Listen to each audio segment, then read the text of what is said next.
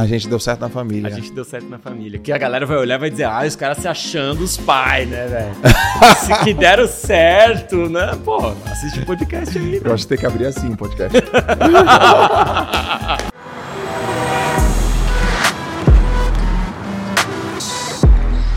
Fala pessoal do JJ Podcast, mais um episódio hoje. Copo vazio, cabeça aberta, papai e caneta na mão para anotar, para aprender, sempre me colocando na posição mais importante e incrível de todas, a humilde de aprendizado, com, com é, humildade intelectiva, coração aberto para aprender e absorver as coisas mais importantes. Às vezes eu fico pensando assim, caraca, mas isso aqui, e eu ainda ganho para fazer um negócio desse. Eu ganho para aprender, ganho. E as pessoas ainda me pagam por isso? Pagam. Então eu sou o cara mais feliz do mundo, né? Porque eu me divirto, ganho dinheiro e contribuo impacto com a sociedade.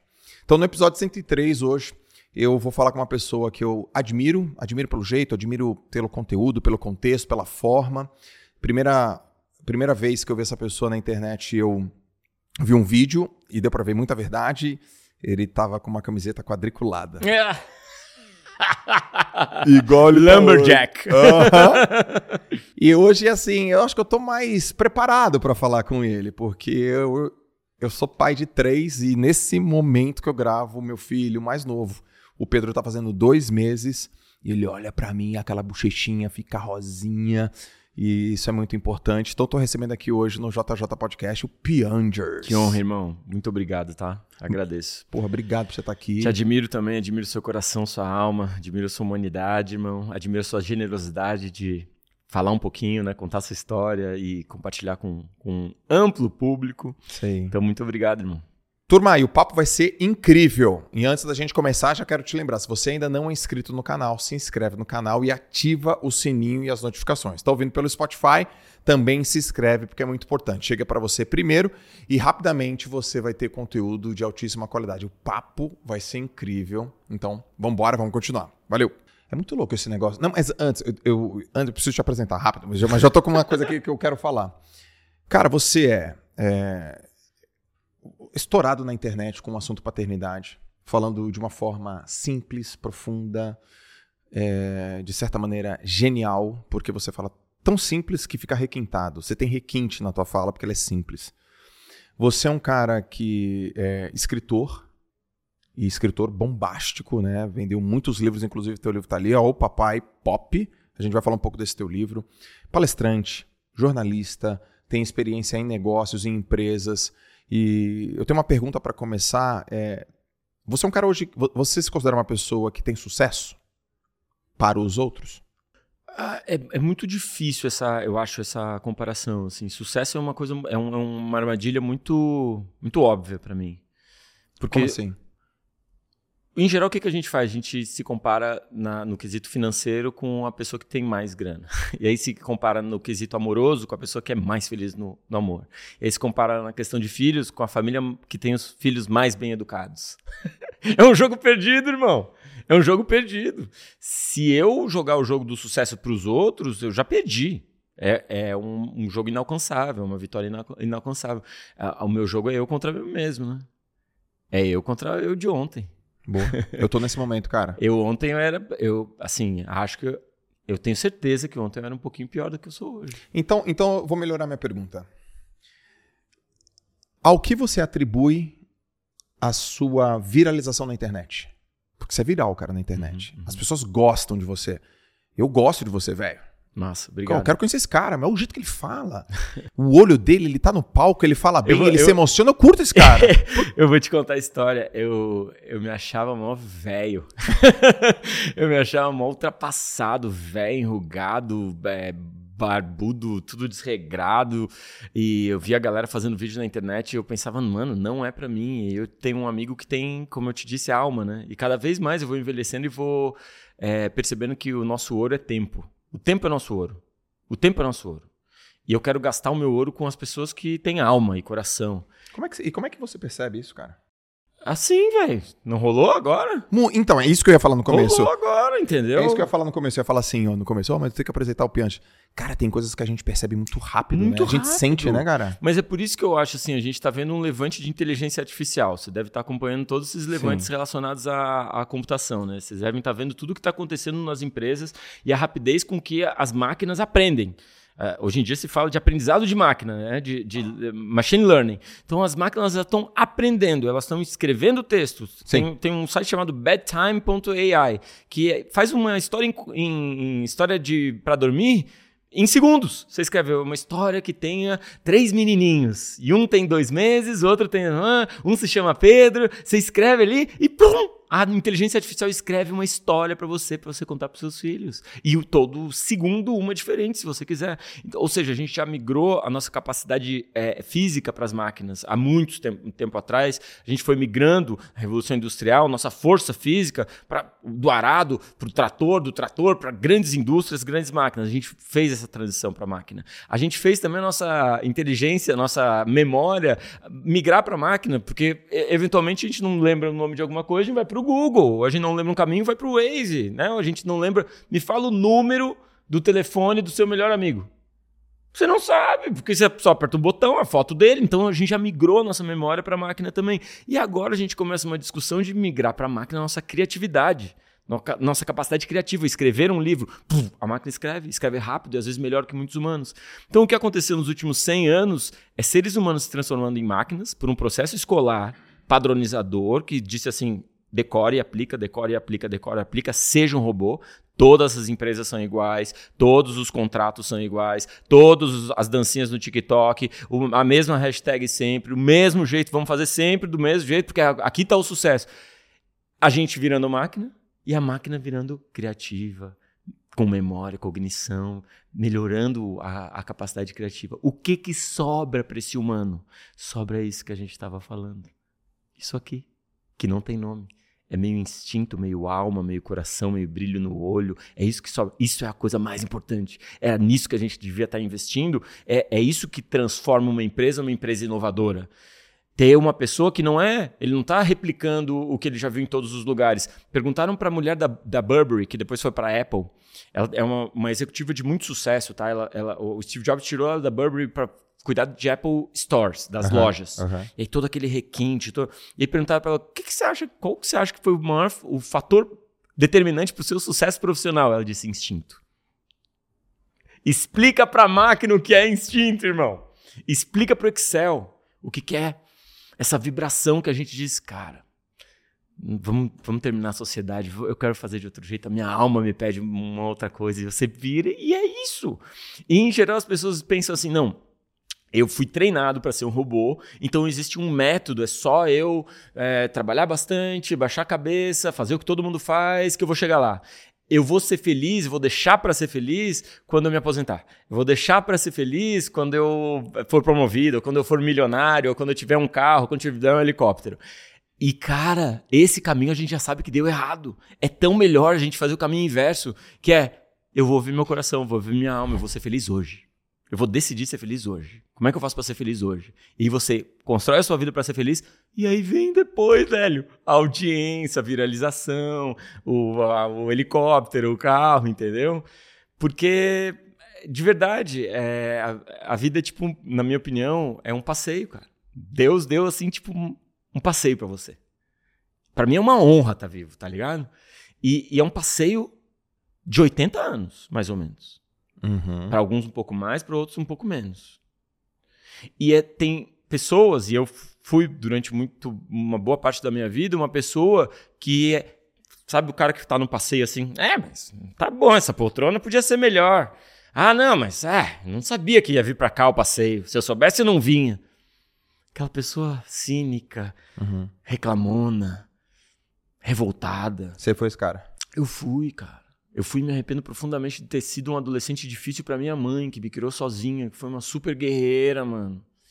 E que depois que vem um filho, você começa a perceber, caraca, mano, olha, a minha mãe fez isso por mim. É, eu é. foi isso mesmo. Quando o meu filho nasceu, eu falei, putz, mãe, é isso aí que é ser pai e tal, ter que aturar essas coisas aí. É isso. A gente deu trabalho, hein, meu? É isso. E a minha mãe, então, é, é, nos últimos anos teve câncer. E, meu, é, assim, essa área é uma área muito, muito forte para mim. E nesse sentido, assim, é, esse passeio de 80 anos, 80 anos, cara! Você vai ter o Pedro bebê por quatro só. Você vai ter apresentações escolares só sete, irmão. São só sete, depois para as apresentações escolares. Se você não for em uma, são seis. Se você não for em duas, são só cinco. Cinco vezes você vai seu, ver seu filho, criança, em cima de um palco, dançando para você. E você não foi. Em uma, duas, três, quatro, cinco, seis, nunca vi. Não fui numa formatura, não fui num casamento, não vi meu filho andar, não guardei os dentes do meu filho. Irmão, então você passou esses 80 anos num passeio para lugar nenhum. O escritor argentino Jorge Luiz Borges ele dizia assim: todos os caminhos levam à morte. Perca-se. Perca-se, irmão. É um passeio lindo num mundo maravilhoso. Se perde, velho. Não tem resposta certa. Uhum. Abraço. Te amo. Eu vejo às vezes as pessoas pedindo desculpa. Desculpa por estar tá chorando. Eu digo, pô, irmão, você tá me dando um presente, cara. E, e Bom, pode parecer assim, pô, por que, que eu tô chorando? Será que eu tô deixando isso de lado? Não tô. É o contrário. Eu tô vivendo essa parada é. em todas as festas, todas as reuniões de escola todos os momentos. Eu estou vivendo isso. E, e eu, eu. Eu nem sei o que eu ia falar mais. Obrigado por você ter vindo. Massa, irmão. Pô, que isso. Tem um... eu tinha umas outras perguntas para fazer. Vai falando. tem, um, tem um indígena chamado Daniel Munduruku. Ele tem livro e tal, é demais, cara. O cara Não, tu... peraí, pô. É indígena, é enfermeira, é, é da, da Amazon. O que, que você estuda, cara? Qual que é a tua área de. Qual, qual que é a tua praia? Eu sou que nem você, irmão. Ah, tá eu tô sentado nessa poltrona do aprendizado. Você abriu o podcast falando isso. Sim. Então, assim. Qual que é o nome dele? Daniel Munduruku. E esse cara, ele tava falando que na tribo dele, e para muitas é, é, é muitas comunidades indígenas, é, de povos originários, não existe o conceito de futuro. Olha isso, cara. Não tem futuro. Não existe futuro. Eles, eles estudam o passado, eles celebram o passado, tradição oral, as histórias fortalecem, passam a honra e as virtudes geração por geração, mas vivem o presente. Não tem futuro. Aí foi um, uma pessoa lá estava fazendo imersões na, na, na, tribo. Fazia imersões, passava lá quatro meses e ia embora, né? E no que ela estava indo embora, a tribo toda começa a chorar. E abraçar a pessoa e dizer, mano, a gente te ama, você está indo embora. E ele dizia assim, não, mas eu vou voltar. E a tribo toda chorando e dizia, mas você não sabe se você vai voltar. Como é que você diz que vai voltar? Uhum. Não existe futuro. Eles não têm o conceito do futuro. Uhum. E isso faz com que eles vivam só o presente. Então eles se despedem de forma apropriada. Eu não sei se eu vou te ver de novo. Preciso te dizer, te amo, velho. Conta comigo se você precisar. Abre seu coração. Como é, que, como é que você consegue fazer isso, cara? Você fez uma coisa aqui pouco. pouco comum. Levanta, me abraça, te amo. A primeira vez que a gente se vê ao vivo. É.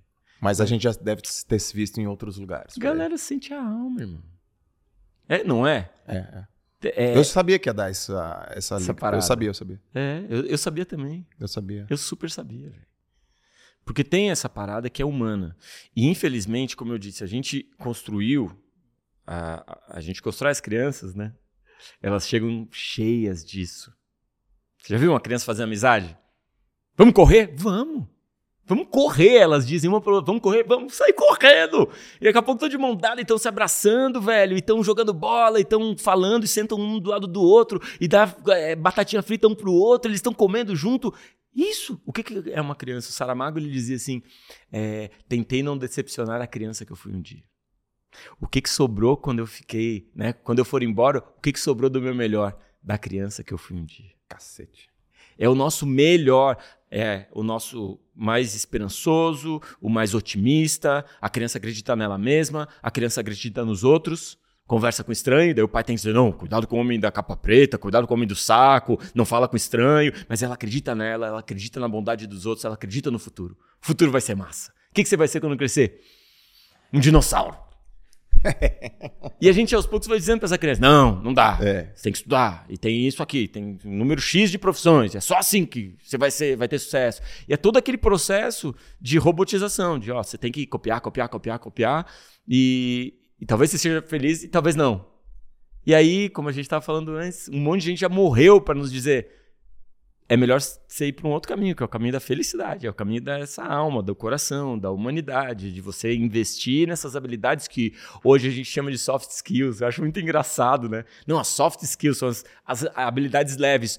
Velho, são habilidades pesadíssimas, velho. Pesadíssimas. Você olhar no olho de uma pessoa, você sentir essa pessoa, você entender, você ouvir essa pessoa, você chorar com essa pessoa. Habilidades não são softs.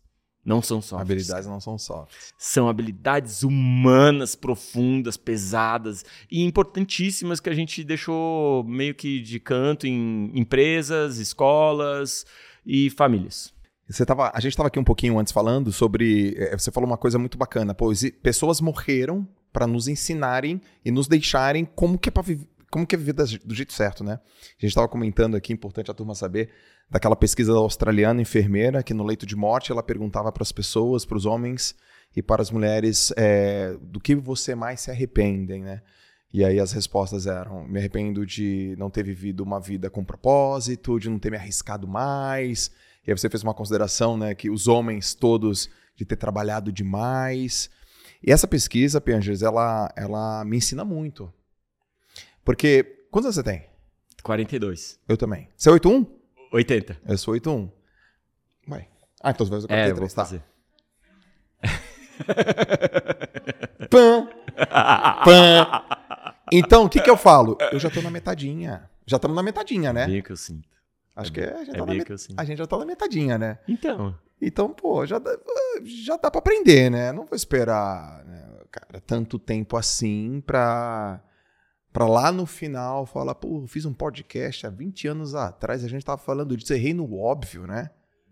Errei no óbvio, cara. Errei no óbvio, velho. Você falou tudo. Porque, assim, é, é, é, uma, é uma ilusão muito charmosa, né? Então, essa criança, ela chega muito boazinha, cheia uhum. de conexão, cheia de ímpeto, cheia de realização, cheia de confiança. E, cara, se ela é criada numa família de afeto, de amor, né? E é isso, né? Basicamente, a gente está buscando famílias harmônicas. Sim. Que a criança sinta que o lar dela é um ninho, que o pai dela ela pode confiar, que a mãe dela é um colo. Sabe que quando tiver alguma coisa aconteceu errado, ela não vai esconder dos pais. Pelo contrário, os pais são as pessoas que ela vai contar, qualquer coisa que aconteceu. Então, essa família que confia um no outro, que constrói uma relação harmônica, que tem assim essa, esse, esse ambiente encharcado de amor mesmo, de afeto prepare essa criança para essa força. É muito maluco isso, porque, de novo, mais uma mentira que nos contam. Hum. Que a criança ela tem que apanhar e que a gente tem que ser cruel com a criança, porque o mundo vai ser cruel com ela, né? A gente cai nessa, nessa história de que, não, eu vou ser bem agressivo com meu filho, porque o chefe dele vai ser agressivo, né? E aí a gente cria uma geração toda insegura, uma geração que nega a sua autenticidade, nega a sua autenticidade em troca do vínculo com a gente. Isso é uma coisa muito séria. Como que eu gosto de, de, de explicar? É como se quando, a, quando chega um filho, a gente esperasse. Toda a minha família é médico, eu quero um médico, né? Toda uma família é, é, é corintiana, eu quero um corintiano. Então, só que filho não é máquina, não é robô. É um, uma planta que vem diferente. Às vezes, numa família de pinheiro, vem uma goiabeira, velho. Uhum. E o seu papel não é transformar e podar aquela goiabeira de forma que pareça um pinheiro para mostrar para os outros, ó, oh, viu, é um pinheiro. Isso é o nosso sucesso, nosso sobrenome. É você olhar e dizer, filhão, meu papel aqui é entender a goiabeira, como é que a goiabeira funciona. E não atrapalhar o crescimento da goiaba. Exato, dar uma podada. É, não atrapalha, cara. O solzinho bate daqui, tentar ó, adubar. E a, a goiabeira fica gigante, maravilhosa. Ou né? Como muitos pais fazem, agressividade, crueza, castigo, punição. É, não, não... Essa goiabeira, ela vai tomar duas atitudes. Ou ela vai fingir que ela é um pinheiro para para estabelecer vínculo com aquela família que não ama goiabeiras, ou ela vai o resto da vida não se achar uma goiabeira suficiente, né? Ela vai o resto da vida é, ser bastante, é, enfim, se auto-sabotar, é, entender que ela não tem valor nenhum. Isso a gente chama de trauma familiar, né? E o trauma familiar é uma, é como se fosse uma, uma um incêndio que vai passando de pai para filho e de para neto e para bisneto. É Sim. como um incêndio que vai pegando fogo numa floresta, cara, e vai botando fogo na floresta assim, e destruindo então as relações todas bagunçadas e é sempre assim e todo mundo passando adiante, até que um homem, irmão, decide se virar para essas chamas e dizer: "Não mais. Eu vou apagar esse incêndio." E esse é um processo muito trabalhoso e muito doído e muito sofrido. Esse cara tem que ter muita coragem, irmão, para parar, olhar para os traumas familiares, apagar esse incêndio e dizer: a partir de agora é, é gramado. A partir de agora é coisa boa para nossa família, para o nosso sobrenome. E esse esse incêndio, quando se apaga, ele traz paz para o seu pai, para o seu avô, para o seu bisavô, porque todos eles queriam que alguém apagasse. Uhum. E você foi nessa, nessa, nesse processo, essa, essa pessoa que, que teve essa coragem. Então, assim, é, quando chega essa criança cheia de, de, de, possibilidades, né? Se ela é bem, bem amada, se ela é bem cuidada, se ela é bem é, valorizada, se o pai conhece seu filho, celebra a chegada desse filho, né? Que bom que você veio assim, filhão. Uhum. Eu vou te conhecer, eu vou celebrar essa forma que você é. Esse é um ser que cresce com toda a potência, cara. Toda a potência que a vida deu para ele, que Deus colocou nele. Ele, pô, ele pode ser o que ele quiser. Ele vai ter a coragem de dizer assim: eu, eu mudo, eu pivoto, eu quebro, eu caio e eu levanto. E eu levanto. É. Isso mesmo. Hora do abraço? Hora do abraço.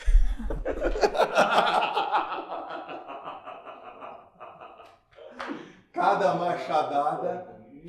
Porra, que massa esse cada, ser, velho. Cada machadada serve Que massa esse ser, irmão. É... Tu é muito verdadeiro, tá ligado, velho? Tu é muito verdadeiro. Num meio muito competitivo, tu consegue é, ser, ser coração, sabe? No meio que as, é, os homens se vestem de terno, como se fosse uma armadura, em que as pessoas elas vêm de alguma forma aqui também passar sinais de, de sucesso, sabe? Você consegue ser isso aí, cara. É, é muito valioso, velho. Porque meus filhos salvaram minha vida, cara. Meu... Deixa eu melhorar. Não é salvaram minha vida. Meus filhos me curaram de alguns traumas que eu tinha, né? Eu tenho três, né, moleques, meninos maravilhosos, uma esposa inacreditavelmente parceira. E eu sou filho do meio, né? Esse aqui é meu irmão, mais novo. Né? Eu tenho uma irmã mais velha, a Vanina, beijo. E eu apanhava, cara. Você apanhou na infância? Nunca falei sobre isso. Mas uh, não, não tive pai e minha mãe me criou sozinha. Uhum. É, a minha mãe, ela me bateu uma vez, assim que deu para sentir a raiva dela, tá? Alguma molecagem que eu fiz, nem me lembro qual, mas lembro da batida. É do, dolorido aquilo. E me lembro de uns teatrinhos. Porque, não sei se isso aconteceu com você, mas a minha mãe ela dava uma fingida, porque diziam que era para bater em criança, né? Os livros pediátricos diziam você tem que bater em criança. Uhum. E então ela, ela fingia que me batia e aí tava tudo certo. Assim, mas eu me lembro de uma vez ela me bater e aquilo aquilo é muito forte. Uma criança que apanha, ela tá apanhando da pessoa que para ela é, é, é, deveria ser a segurança, né? O afeto pleno, né? Eu apanhava, cara. E Várias vezes. Até uns 12. E era sempre por causa da escola. Então, uh, minha mãe me batia de cinto, me trancava no banheiro, me dava umas três. Pá, pá, pá. E meu pai, cinto, palmatória. E era muito engraçado porque ele falava assim: Ah, é? Você tirou nota baixa em matemática? Oito. Olha o critério. Essa aqui merece oito. Essa aqui merece quatro. Essa aqui merece cinco. Essa aqui merece doze. E tal e tal.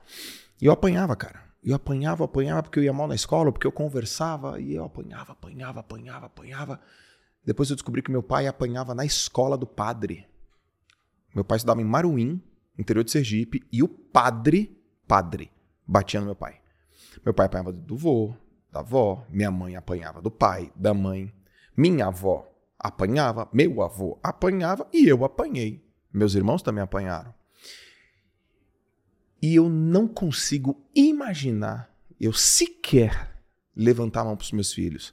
Já você tem trauma? Zero. Por quê? Primeiro, porque meu pai e minha mãe fizeram aquilo que eles sabiam. Segundo, que eles fizeram aquilo como por, porque era a história dele. E esse mês vai fazer sete anos que meu pai morreu, né? E uns 15 anos atrás, meu pai me pediu desculpa. E ele falou: Eu não precisava ter te batido. Você se arrepende de alguma coisa, pai? Ah, porque eu te bati. Eu não precisava ter te batido. Eu podia ter conversado com você. E aí eu falei: Pai, tá tudo bem, pai. Tu tentou fazer aquilo que. Meu pai foi um puta pai para mim, né? Então, hoje, eu sei de uma coisa. É, eu não bebo mais. Meu avô foi alcoólatra. Meu pai foi alcoólatra. E eu não fui alcoólatra, mas eu tinha sinais de alcoolismo. Qual a diferença? Eu bebia e aquilo ativava e eu queria ir mais longe, né? Então eu falei, eu vou estancar essa, essa árvore. Meus filhos não apanham, eu não bebo. Eles não vão ver mais, eles não vão ver. Então, se eu contar para os meus filhos, pô, o papai apanhava. Que? Minha esposa, quando eu conto que eu apanhei do meu pai e da minha mãe, ela, mas o sogrinho que te amava tanto. É, mas aquele sogrinho que você conheceu não era aquele quando eu tinha 12, né? E eu parei de beber porque eu tenho uma predisposição genética. Então, se depende. Eu tenho uma arma, mas eu não vou apertar o gatilho. Então, eu não vou passar isso porque eu estudei epigenética. Uhum. Então, hoje eu sou o cara que fala: fim, corta daqui, daqui é uma outra coisa. Então, por que que meus filhos eles fizeram isso comigo? Porque o primeiro filho, quando ele nasceu, ele me mostrou uma coisa. Eu tenho muitos títulos, Pangers. Muitos títulos. É campeão, é escritor best-seller, é o escambau do podcast que é o primeiro lugar. Mas eu, o melhor de todos os títulos é eu sou pai. Meu filho me deu esse título, o meu primeiro. Então, ele me mostrou que eu sou pai. Não importa se eu tô feliz, triste ou chateado, eu sou pai. Eu sou pai. E pai é outra categoria, irmão. Meu segundo filho, ele, o Joaquim, ele me ensinou que eu dei é, certo na família. Olha que louco. Primeiro eu sou pai, depois eu olhei Joaquim e João e falei, Lalas, a gente deu certo, cara, na família. Uau, e o terceiro é o Pedro, ele me ensinou que esse negócio é eterno. É para sempre. Porque eu falo do meu pai até hoje, e eu, eu, acredito que um homem só morre quando alguém para de falar dele. E aí eu vi, cara, isso aqui é eterno, é pra eternidade. Então eles foram tirando as coisas. E hoje, junto, eu não sei quantos seguidores eu tenho, sei lá, uns 5 milhões, 6 milhões talvez? Uns 6 milhões. É do cacete ter 6 milhões de seguidores, sabe, Pianger? Mas se eu, não, se não tiver João, Joaquim, Pedro, aí não. Errei. Você não quer contar aquela história dos 10 anos? Como é que você se imagina daqui a 10 anos? Ah, isso eu tava num podcast e aí a audiência perguntou, tinham três pessoas no podcast, era o Thiago Nigro, era o Bruno, eu, Primo Cast, e aí um, um ouvinte. Acho que era Primo Cast, aniversário do Primo Cast, né? Ah, como é que você se imagina daqui a 10 anos, Thiago? É daqui a 10 anos, negócio grande, isso aqui, impactando muita gente. Porra, quem trabalha comigo mudando de vida, você, Bruno, muito grande, tal, bilionário no CPF. Aí eu pensando na resposta, Joel, daqui a 10 anos, eu falei, pô, 10 anos tá com cinquentinha. Daqui a 10 anos eu vou estar nas competições de natação, mirim, com uma faixa no meio da minha testa, escrito, ah, eu já sabia. Bem aí, vivendo os moleques e tal, aquele negócio todo. Mas hoje eu entendo, cara, meu velho. Demais. Cara, e minha mãe, demais, quando eles eles. Tem uma claro, foto, eu não sei de onde é essa foto que o cara. Já viram que é um quebra-cabeça e o, o, cara tira o quebra-cabeça para montar? Uhum, Você já viu isso aí? Uhum. Cara, eu não entendia isso. É como se. Eu acho que é uma dicotomia assim. Você para de evoluir para buscar o, o, moleque lá embaixo, ou você evolui cada vez mais para levantar. Mas, cara, não tem mais é, uma vida sem essa essa galera. Agora, tem uma coisa que só você sabe. Aliás, eu não sei, só você sabe. Hum. Como que é ser pai de menina? É muito, muito mágico. Primeiro, só deixa eu só falar uma coisa antes que acho que através desse monte de seguidor, desse impacto que você causa, você consegue passar essa mensagem adiante, né? Isso é muito legal. E isso é muito sedutor também. Então, muitas pessoas estão ouvindo, assistindo, elas vão acabar seguindo outras pessoas pelos seguidores, pelo dinheiro, pela fama e tudo mais. E aí é importante só sublinhar que se você tiver em paz, dá certo na família, adorei essa. A gente deu certo. A gente deu certo. É, olha pra gente, deu certo. Se você der certo na família, mano, você vai ser feliz. tá ligado? Você vai ser feliz, cara. Eu te garanto que você vai ser feliz. Se você for bilionário, eu não sei. Sim. Talvez você seja, mas talvez não. Se você der certo na família, você vai ser feliz, irmão. O, o, o, o Warren Buffett ele dizia assim que é muito bom aprender com os, com os próprios erros. Né? Uma pessoa que aprende com os próprios erros, ela é inteligente. Ela errou, ela aprende, ela evolui. Mas a pessoa sábia, ela aprende com os erros dos outros. Então essas pessoas que morreram arrependidas, elas morreram para nos ensinar isso. E por honra a essas mortes, não foram em vão, cara. Não foram em vão. Elas já estão me ensinando. Ah, tá. Então tem outro caminho. A pesquisa clássica de Harvard, né? Citada tantas vezes. 80 anos estudando. De felicidade, né? É. Sim. O que, que é a coisa mais importante para a felicidade de longo prazo? Quantidade e qualidade das relações afetivas. Pô, então não era ser rico? Mano, alguns eram ricos, outros eram pobres. Quantidade e qualidade de relações afetivas era garantia de bem-estar, de felicidade. Então é aquilo. tempo é o nosso ouro, tudo é temporário e você nunca se arrepende do tempo que você passa com as pessoas que você ama. Putz, grila. Essa é a regra. Ser pai de menina. Não, calma, pai. Essa última aí foi, foi o que a gente conversou no, no almoço, né? O que, que vocês conversaram no almoço? Escuta essa. É, o Joel J, é essa, né? Essa, essa, essa, esse megafone, né? E eu tenho uns amigos de infância, cara. Meus amigos de infância, meus amigos de natação, meus ex-atletas de natação. E vira e mexe, eles, pô, cara, quero te ver, queria um conselho, agenda louca, é podcast, é muita palestra, é muito evento, que bom. Mas sim, tem tempo para eles. Que lindo. E eu falei para a turma assim: olha, é, se eu esquecer um dia, porque às vezes a gente esquece, me lembra, sempre tem que ter tempo pros meus amigos, cara. Mano, de novo, velho. Sempre tem que ter De novo, eles. você é um sábio. E isso que é a, a, a, é, é a, parte mais bonita. Você não precisa ser velho para ser sábio. você pode ter 40, você pode ter 16 assistindo isso. Sim. E dizer, ah, tá, entendi investir nas minhas amizades, tratar todo mundo bem, ser gentil, honesto e humano, uhum. construir relações afetivas harmoniosas, uhum. tratar dos meus traumas e não passar meus traumas adiante. Uhum. Beleza. Pode ser que você seja rico, pode ser que você seja um CEO, pode ser que você seja um, um, um, uma pessoa que tem uma padaria, pode ser que você esteja um dia, sei lá, trabalhe com limpeza, você seja um motorista. Não importa, velho. Você já tem o principal, que é paz. Exato. Então, é, Lindo, cara. Lindo. Porra, você, é, você, é um, você é um guru, um xamã, né? um, um sábio. É, a Anitta chegou na minha vida, uma menina. Eu era um cara super machista, óbvio. Mesmo tendo uma mãe. Eu aprendi com os meus amigos que homem não chora, aprendi que homem tem que ser bruto, agressivo, competitivo, não leva desaforo para casa. Hum. E nesse processo todo eu fui me embrutecendo e acho que por isso eu fui um adolescente revoltado com a minha mãe. Não, não era um bom namorado, não era um cara que tratava bem as pessoas. E aí chega a Anitta na minha vida e aos poucos eu vou percebendo que a pessoa que eu mais amo na minha vida é uma mulher. É uma menina, cara.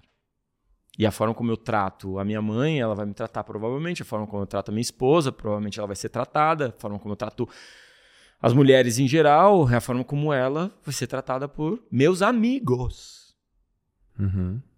Que não, se não aprenderem isso, vão tratar a minha, minha filha, que eu, é a pessoa que eu mais amo, da mesma forma que eu trato qualquer mulher. Uhum. Então também é uma forma de machismo, né? Se você parar pra pensar. Porque eu só aprendi a olhar, a ter essa visão para as coisas que a mulher passa quando eu tive uma filha.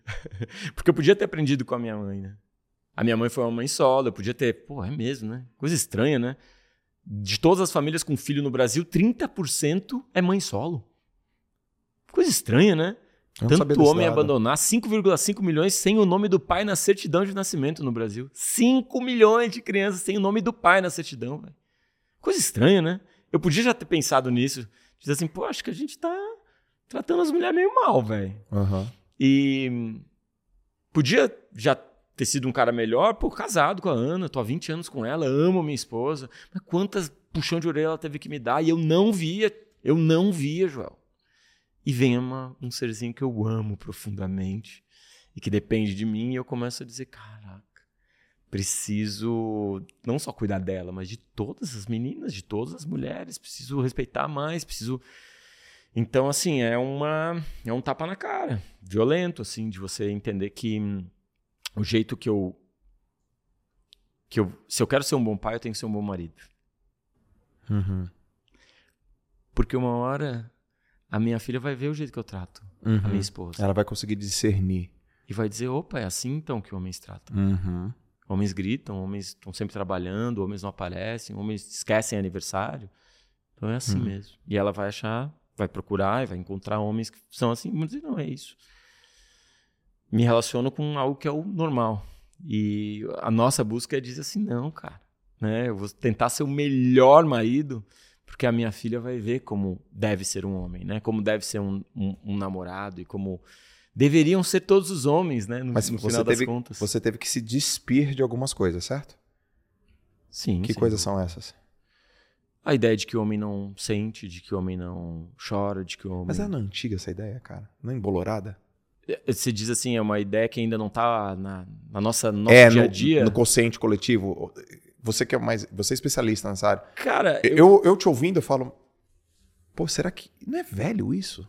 Então, o que eu sinto, cara, é que existe uma, uma celebração de um, de, um, de, uma, de um homem imaturo, né? E, e eu... Celebração de um homem imaturo? É. Do homem que prova sua masculinidade para os outros bebendo todas, né? Ou, ou tipo, é, falando que pegou geral. Ou, tipo, dirigindo de forma perigosa, se jogando num, num rio de cabeça. Olha como eu sou macho. Uhum. Eu tô ali no limite da morte. Uhum. E eu não tenho nenhum problema com coragem. Coragem eu acho que é um valor, é um valor estoico, inclusive. Eu acho que coragem é o que tem que ser fortalecido no homem. Mas autodestruição, não. Você falou de alcoolismo. Sim. Então, se eu tento provar minha masculinidade bebendo todas, tem problema sério aí. Porque depois eu vou dirigir, ou depois eu vou chegar em casa, como é que eu vou tratar minha esposa, como é que os meus filhos vão me ver alcoolizados. Então, se eu acho que coragem é um teatro para os outros, eu tô completamente imaturo ainda. Uhum. Eu tô completamente imaturo. A gente vê homens se transformando em guerreiros. A gente diz, não, o homem é um guerreiro, mas ah, muitas vezes são uns guerreiros covardes que andam armados e matam quem está desarmado. Uhum. Ao invés de se transformar num guerreiro maduro que protege a tribo, uhum. que entende o seu papel num rei maduro que vai pela justiça e não pro ressentimento ou vingança. Não é aquele príncipezinho ressentido que manda matar para mostrar o seu poder para ser respeitado. Eu sou respeitado pela minha honra, pela minha virtude, pela minha sabedoria, pela minha moderação, pela minha coragem. Então, quando você celebra esses, essas virtudes, esses valores, você se torna sim esse rei, esse guerreiro, esse mago, né? Esse esse esse sábio da tribo e é respeitado pelos, pelas melhores virtudes. Pelas melhores virtudes. E hoje em dia o que a gente tem é uma celebração desse, desse amante imaturo, guerreiro imaturo, esse rei ressentido, uma celebração dessa, dessa novela, dessa, desse teatro que a gente tenta provar para os outros. Olha como eu sou homem, olha como eu sou, como eu sou homem. Cara, você já nasceu homem, irmão. Não precisa me mostrar que você é homem. Você já nasceu, cara. Uhum. Sua biologia determina que você é homem. Uhum. Ah, seja homem. Já sou, velho. Uhum. E eu uhum. provo isso através das minhas virtudes. Porque a, a, masculinidade não é algo difícil de conquistar e fácil de perder. Dei um beijo num outro homem, perdeu a masculinidade. Camisa rosa perdeu a masculinidade. Não é, é algo que eu já tenho e conquisto através dessa, da, da, valorização dessas virtudes. Não com esse teatrinho imaturo, né? Um Peter Pan. Você né? tá ligado, Peter Pan, né? Peter Pan é aquela história do garoto que não quer crescer, né? Pan, o todo. Sim. E, eu, e, e ele conhece a Wendy. E a Wendy uma hora diz, meu, cresce, velho. E aí, cara? Cresce, irmão. E o Peter Pan prefere não crescer. Ficar... Por quem que o Peter Pan é apaixonado? Quem é que sempre salva o Peter Pan? Um sonho erótico. a sininho. Pornográfico. Quantos homens passam a vida inteira? Internet, pornografia. Sonho de mulher. A mulher perfeita é essa. Assim, é uma, uma fada. A fada não existe. Acorda pra vida. De quem que o. Quem são os únicos adultos na Terra do Nunca? Quem são? Quem é o adulto? O arquirrival do, do Peter Pan? O Capitão Gancho. O único adulto é um ser velho que tem medo do tempo, cujo corpo está se desintegrando. O crocodilo comeu a mão dele. O Peter Pan olha para o que é ser um homem velho e diz: Eu não quero ser é isso. Isso aí, não quero. Isso eu não quero, eu quero ser criança para sempre. vou me manter imaturo. E aparece uma mulher na vida dele, diz: Mano, é, você não precisa ser o, o Capitão Gancho. Você pode amadurecer. Você pode ser um, um homem de virtude. E muitos homens, me parece, na nossa sociedade não querem fazer esse caminho, que é um caminho trabalhoso, como o seu caminho, o caminho que você fez, a atitude é, é, virtuosa que você tomou de dizer assim: a partir daqui não. Não preciso mostrar para os outros que eu bebo todas. Aqui não vai ter alcoolismo, aqui não vai ter violência, aqui não vai ter grito, aqui não vai ter desarmonia. Acertamos dentro de casa. Acertamos na família. Quem Acertamos acertou? na família. Se você acertar na família, você vai ser feliz. Tá aqui, ó. Vou botar uma, fa uma faixa lá no, na minha casa. Caraca. Acertamos na família. Acertamos galera. na família. Caracas, cara. Hoje você, hoje você é procurado por quem? Ponto de vista profissional, tá? Uhum. Você é procurado por quem para falar o quê? A massa do teu trabalho, é, crítica. Então, assim, cara, é, é, eu sinceramente acredito nisso. Eu acho que é, o meu tempo é, é, meu ouro. Né? Eu tive um problema no coração em 2022, parei de correr. É, é, e fiquei na UTI e tal. Minha mãe teve câncer. Então, todos esses processos vão, como você disse, te aproximando da finitude. Né? Você uhum. chega nos 40 ali e começa a dizer, velho. Tô chegando na segunda metade da é, parada, me, velho. Metadinha. Do já. passeio, entendeu? É, cara? metadinha. É lap one, são duas voltas. é duas voltas. já passou a primeira volta. Então, é, hoje eu, eu, eu sou muito chamado para fazer palestras, eventos Sim. e tal, mas eu, eu me aproximo de projetos que vale a pena, que tem coração, alma.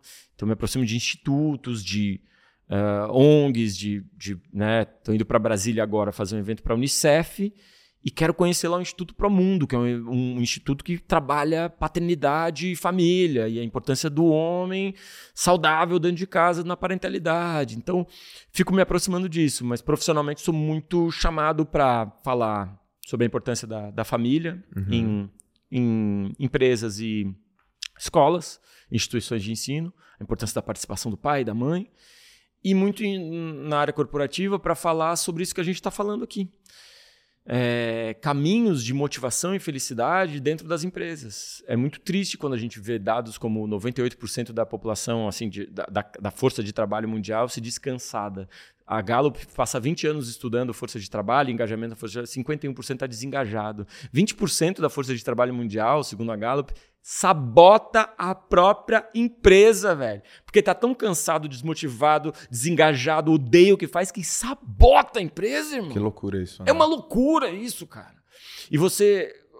Né, tem, tem, um, tem um cara chamado Dave Logan, ele fez é, um, um, estudo em 2008 que chama é, Tribal Leadership, a, a, liderança tribal, né? Uhum. E ele, ele ele faz uma pesquisa ampla sobre a força de trabalho. Ele diz assim que cerca de 2% é o sabotador cerca de, sei lá, é, é 15% é o cara que reclama de tudo. Todo mundo é, tá, tá bem, só eu que tô mal. Aí 49% da força de trabalho é o cara que vai trabalhar só para pagar boleto. É o, é o que o David Logan chama de guerreiro solitário. Uhum. É o cara que vai todo dia, pega o busão, vai lá, trampa e não tá, não quer saber daquilo, velho. Mas assim, ó, tô, tô entregando para não ser demitido, beleza.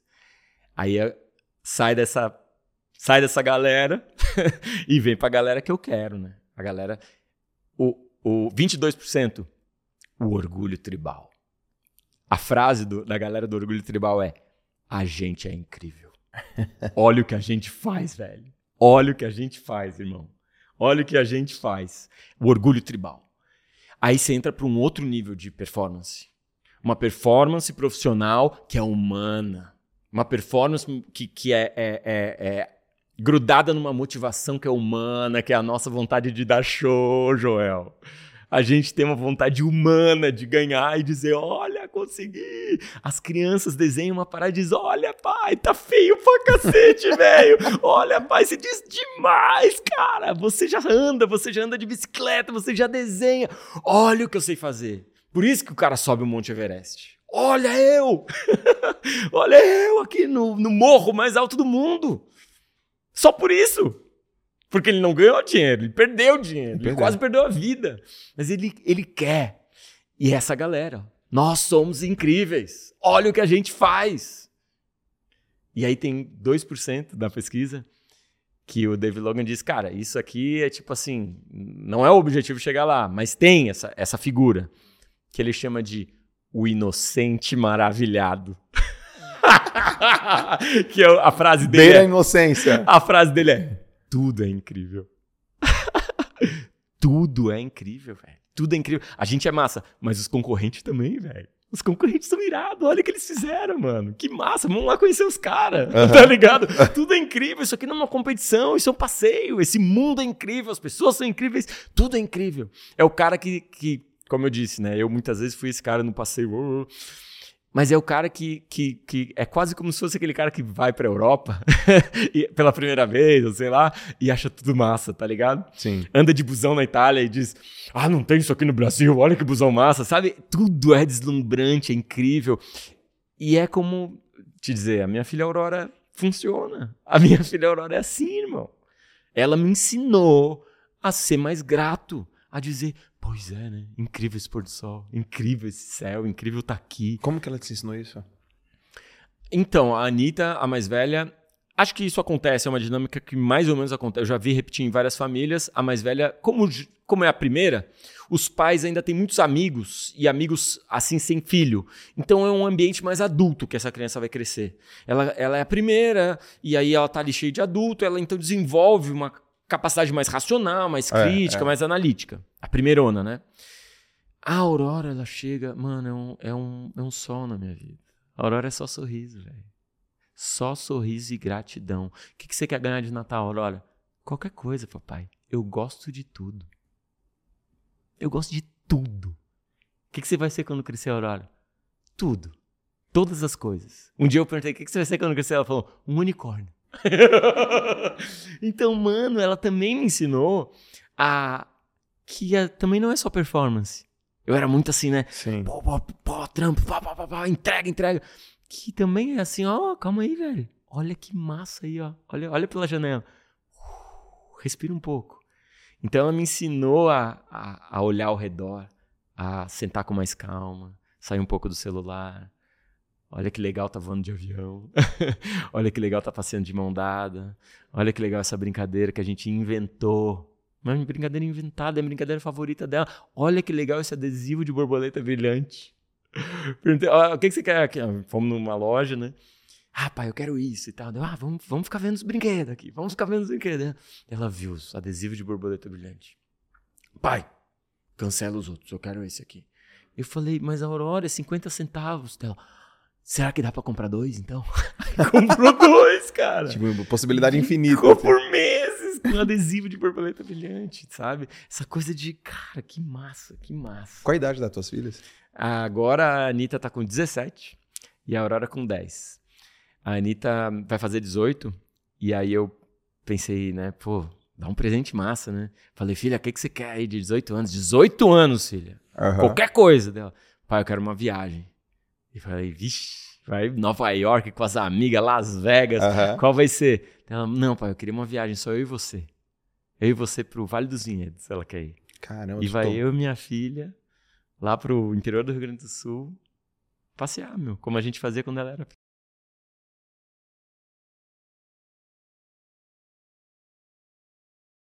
Pô, tô muito emotivo hoje, cara. Cacete, velho. É lindo, Joel, é por isso que você. Porra, eu queria ouvir isso do meu filho é com lindo, 18, entendeu? Claro, cara? irmão. Vai ouvir, irmão. Vai ouvir, cara. Eu tava no, em Congonhas uma vez, um, um pai veio todo afoito, me abraçou assim, falou: Ô, oh, Pianges, Deixa eu te mostrar aqui uma mensagem que eu tô trocando com a minha filha. Ela tem 25 anos, tá abrindo o, o consultório dela.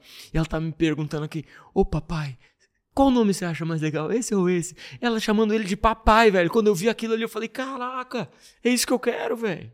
É isso que eu quero. Minha filha com 25 anos, sabendo que tem. Tô aqui, filha. Eu tô aqui. Você me tem. Você vai dar show no mundo porque você tem para onde voltar. Exato. Você tem a segurança. Exato.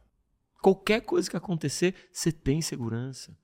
Então, de novo, a gente cai na ilusão de eu tenho que ser cruel com meu filho, porque o mundo é cruel. Pelo contrário, irmão. Você tem que ser amável com seu filho. Você tem que ser amoroso, trazer segurança para ele, porque daí ele vira pro mundo e diz: "Mundão, você não sabe o que eu vou fazer agora. eu sou super poderoso, vou dar show. Eu eu quando eu viajar, eu sempre viajo, né? Há uns 15 anos, talvez eu viajo muito. E, e nas viagens eu. É, muitas vezes eu viajava com criança pequena. E criança pequena em, em avião chora. É. E muitas vezes, pô, esse pai não cuida, pô, essa mãe não, pô, e a criança. Depois que eu tive meus filhos, eu viajei de avião. E a gente sabe que o choro do filho, ele, o filho só chora basicamente por quatro coisas: fiz xixi, fiz cocô, tô com fome tô com dor. E tô com sono, né? E aí, quando eu vejo uma criança chorando no avião, eu penso: será que tá com dor de ouvido? Será que não tá com fome? Cara, a empatia estoura. E eu vou, eu vou conversar uma coisa aqui super pessoal aqui da nossa empresa, que é uma. É uma. Eu não vou falar, eu não vou nem chamar ela de funcionária, ela faz parte do nosso time, que é uma menina, ela tá de licença maternidade, que é a Ju. E a Ju, ela tem 20 anos, Piangers. 20 anos. Pensa numa. Uma, eu chamo de menina, né? Mas pensa numa pessoa dedicada, talentosa, se desenvolvendo aqui dentro, conquistando o mundo, comprada, cara, com as coisas. Joel, onde você for, é pra ir pra onde? E eu olhava, que menina talentosa, estudante de faculdade e curtindo a vida, aproveitando, família estruturada, família estruturada, pai estruturado, mãe estruturada. E aí um dia toca meu telefone, ela precisa falar com você. Larissa, minha esposa, estava do lado. A Larissa imediatamente ela falou: Juliana tá grávida. Sentiu. Aí eu, ela precisa falar com você, é importante. E aí eu, a gente, pá, vídeo, tuf, no carro dela. Ela começou a falar: então, Joel, olha só, eu queria te falar uma coisa muito importante. Ela começou a se emocionar. E, cara, eu quero falar uma coisa: eu tô grávida. Mas assim, com. O que, que o meu chefe vai me dizer? Aí eu falei, você tá grávida? Dela, tô. Vou comprar uma piscina de bolinha para nós lá no escritório. Ela, sério? Cara, então se liga agora, você vai ter que cuidar da tua saúde. posso cuidar dele? Posso cuidar no colo? E, e tal. Aquele ela, porque pô, depois dos meus pais, você foi a primeira pessoa que eu falei. Eu falei, cara, muito bem-vindo, teu filho. Teu filho é bem-vindo. É filho, é filho. É piscina de bolinha. A gente vai ter tudo. Vamos trocar essa fralda, hein? Porque eu sei hoje o quanto uma notícia dessa impacta uma, uma pessoa. E se ela liga para o chefe dela, que talvez ela nem enxergue apenas como chefe, se ela enxerga como amigo, como tutor, a minha reação, ela é muito importante. Só que foi uma reação de pai, não foi uma reação de chefe. Foi uma reação de amigo, não foi uma reação de chefe. Foi uma reação. O, aliás, o, o pai da Ju tem minha idade. Eu podia ser pai da Ju. Então, é, eu quero esse ambiente que as pessoas sintam que, que elas estão seguras aqui e que os filhos são bem-vindos aqui, porque eu tenho um filho pequeno e se tiver que trazer filho com babá aqui, pode trazer. Por quê? Porque eu sei que uma mãe, ela, é, ela, ela dá uma olhadinha lá, essa aqui traz, né? O filho com babá aqui. Fiz uma vez uma consultoria, uma empresa. Aí eles estavam é, reclamando, estavam perdendo muito força de trabalho feminina. As mulheres saíam em licença maternidade e não queriam mais voltar. Uhum. E aí a primeira coisa que eu disse assim: vocês têm, vocês têm espaço para amamentação? A criança é bem-vinda no escritório? Eles já se olharam assim. Ah, mas a gente não tem um espaço para botar na empresa aqui para uhum. trazer bebê, Pianjas. Vai atrapalhar os bebês. Aí eu perguntei, mas não tem o dia que traz cachorro? Eles se olharam assim, tem. Fica uma reflexão. Fica uma reflexão. Segunda reflexão, vocês não querem perder as mães. A força que tá uma creche dentro ali, perto do, do trampo, uma creche, de repente, no próprio escritório. A gente vê várias empresas fazendo isso, né, ao redor do mundo. Pô, mas não tem espaço, Pianjas. Não tem, seja fazer um tempinho. Falei, e tem fumódromo? Tem, tem fumódromo. Então o problema é espaço. Ou é uma percepção de que criança não tem valor nenhum? Porque eu adoraria também fazer essa reflexão. A criança chora no avião. Pau. A criança chora no, no restaurante. Pô, criança. O hotel, não. Aceitamos criança. Na empresa, pô, engravidou. Que isso, não é comprometida. Então você não que relação essa sociedade tem com o ser mais importante para que ela continue existindo, cara? É. Porque tem aquele provérbio africano que diz: ah, precisa de uma aldeia para criar uma criança, né? É, é necessário uma aldeia para cuidar de uma criança, cara. Só que também são necessárias crianças para formar essa aldeia, cara. Sacou? Se a gente não trata bem essas crianças, não existe aldeia, não existe empresa. Não existe empresa. Alguém cuidou dessa, dessa tua parceira aí. Alguém cuidou dela. Alguém trocou fralda. E você foi o chefe que disse: Esse seu filho é bem-vindo. Pô, cara. Vem brilhar. Vem brilhar. Falta demais isso, sabe? Em gestores, donos de empresa. Sempre que eu trago a questão, por exemplo, por exemplo, do aumento da, da, da, da licença paternidade, tá? Uhum. Imagina, a, a mulher ela tem a vida é, é, biológica dela impactada, social dela perde umas amigas, sei lá, e, e profissional impactada, né? Quatro meses de licença. Se a empresa for cidadã, seis meses de licença. Homem, cinco dias. A licença paternidade no Brasil é menor do que o carnaval, velho. Não tem trocador no banheiro masculino, nenhuma boneca fala papai, as bonecas falam tudo mamãe. Você começa a olhar para a forma como a gente trata a chegada de uma criança. E aí eu levanto a questão de quem sabe, mano, 10 dias. Eu dou uma choradinha. Na minha empresa, o Douglas descobriu que ia ser pai, já senti também. Ele falou: preciso falar contigo e tem que ser presencial, precisa ser ao vivo. Eu, beleza, vai ser pai. Já cheguei dizendo: vai ser pai.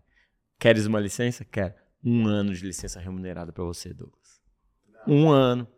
Um ano. Eu meti na minha empresa o que eu acho que deve ser feito. Porque eu, onde está? Onde eu, o, o, que, que eu tenho? O que, que é uma empresa, velho? Empresa é um pequeno mundo. Você está criando um pequeno mundo aqui. Você, pela primeira vez, teve a chance de criar um mundo, uma sociedade aqui de educação, de respeito, de honestidade. Eu tenho a minha empresa, eu que mando na minha empresa. Gosto disso, gosto. Eu falei, mano. Nesse mundo quem manda sou esse eu. Esse mundo eu que mando. Do meu jeitinho. E do meu jeito, você vai ter um ano para curtir seu filho com paz financeira, irmão. E tá lá o Douglas e a Ana cuidando do Miguel. o Miguel, aquele ser maravilhoso, velho, por um ano. E faz uma diferença brutal para criança, sem dúvida. Todas as pesquisas mostram isso, tá? Isso aí a gente pode falar tecnicamente. Tem impacto maravilhoso para a sociedade quando existe uma licença paternidade estendida. Um impacto maravilhoso para a esposa, velho. Porque a mulher ela pode se cuidar, voltar a trabalhar mais tranquila, Sabe? Ela pode aceitar uma promoção, porque tem um parceirão lá, entendeu? Tem um cara que tá lá, que pega na, na creche, tá ligado? Ela pode produzir mais, ela pode estar mais focada, ela pode descansar, se quiser descansar, velho. E nesse processo, o cara se transforma num, num homem que aprende muitas coisas, como tu mesmo já disse, né? Como cada filho vai te quebrando uma série de matrix e vai te salvando de um monte de traumas. Ou seja, quando eu digo isso, eu não tô falando só pela mulher, velho. Tô falando pelo, pela criança, mas também pelo cara, pelo homem. E sempre que eu digo, vamos aumentar um pouquinho a licença paternidade, sempre me dizem assim, ah, mas daí vai quebrar, as empresas vão tudo quebrar.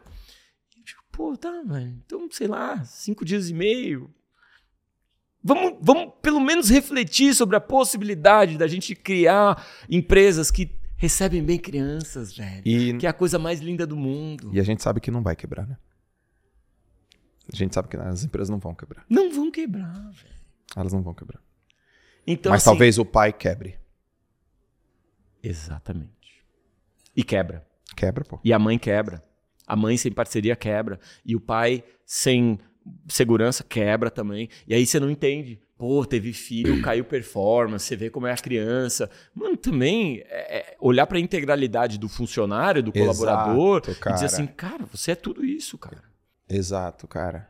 Exato, cara. Exato, exato. Putz, exato. Primeiro porque acho que 80% de tudo aquilo que a gente acha que vai acontecer na nossa vida e não vai. A gente sofre né, pra cacete. E ela vai quebrar. Não, não vai, não vai, cara. Não, mas aí vai fazer muita falta. Calma, respira um pouco aí e tal, não sei o quê. A outra coisa é porque é a primeira vez do cara, ele não sabe fazer. Ó, eu, eu já dei noti é, eu já Bom, meu filho tem três anos e meio, então eu devo ter visto aí uns 10 amigos meus sendo pais. E aí é comum eu vir assim, João, você é o único cara que eu conheço que falou que é fácil. Eu sempre falo que é fácil. E aí, mano, você é pai, que da hora!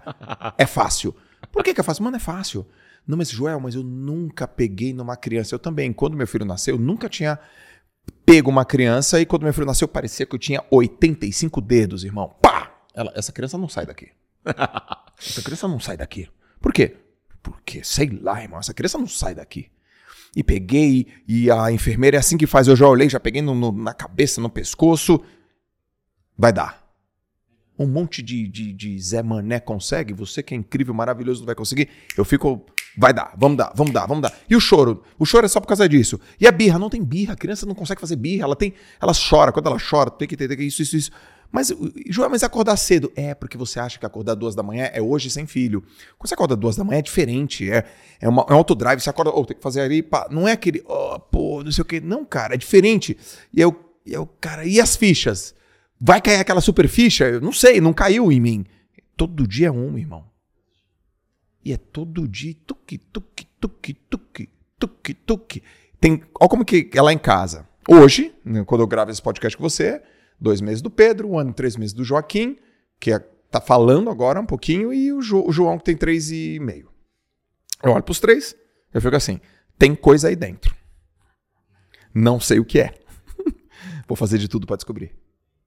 Eu não sei o que é, mas tem. Eu acredito que tem uns troços muito loucos lá. Mas não sei o que é e a gente vai fazer de tudo para descobrir. Você resumiu. Você resumiu a paternidade agora. Qual é o papel do pai? É esse. Tem coisa aqui, tô aqui para descobrir, para aprender, para olhar. Ah, o filho vem sem manual, né? O filho vem sem manual, beleza, porque não tem como fazer o manual. Sim. Não tem como, porque cada filho é de um jeito, cada casal é de um jeito, impossível. É um caos de um lado, caos de outro, um outro causinho aqui. E assim, é impossível conseguir fazer um manual, faça isso, que fa acontece isso. Acontece várias coisas, é um sistema complexo. Sim. Só que ele vem um manual, que é isso que você falou, tá lá escondido dentro dele.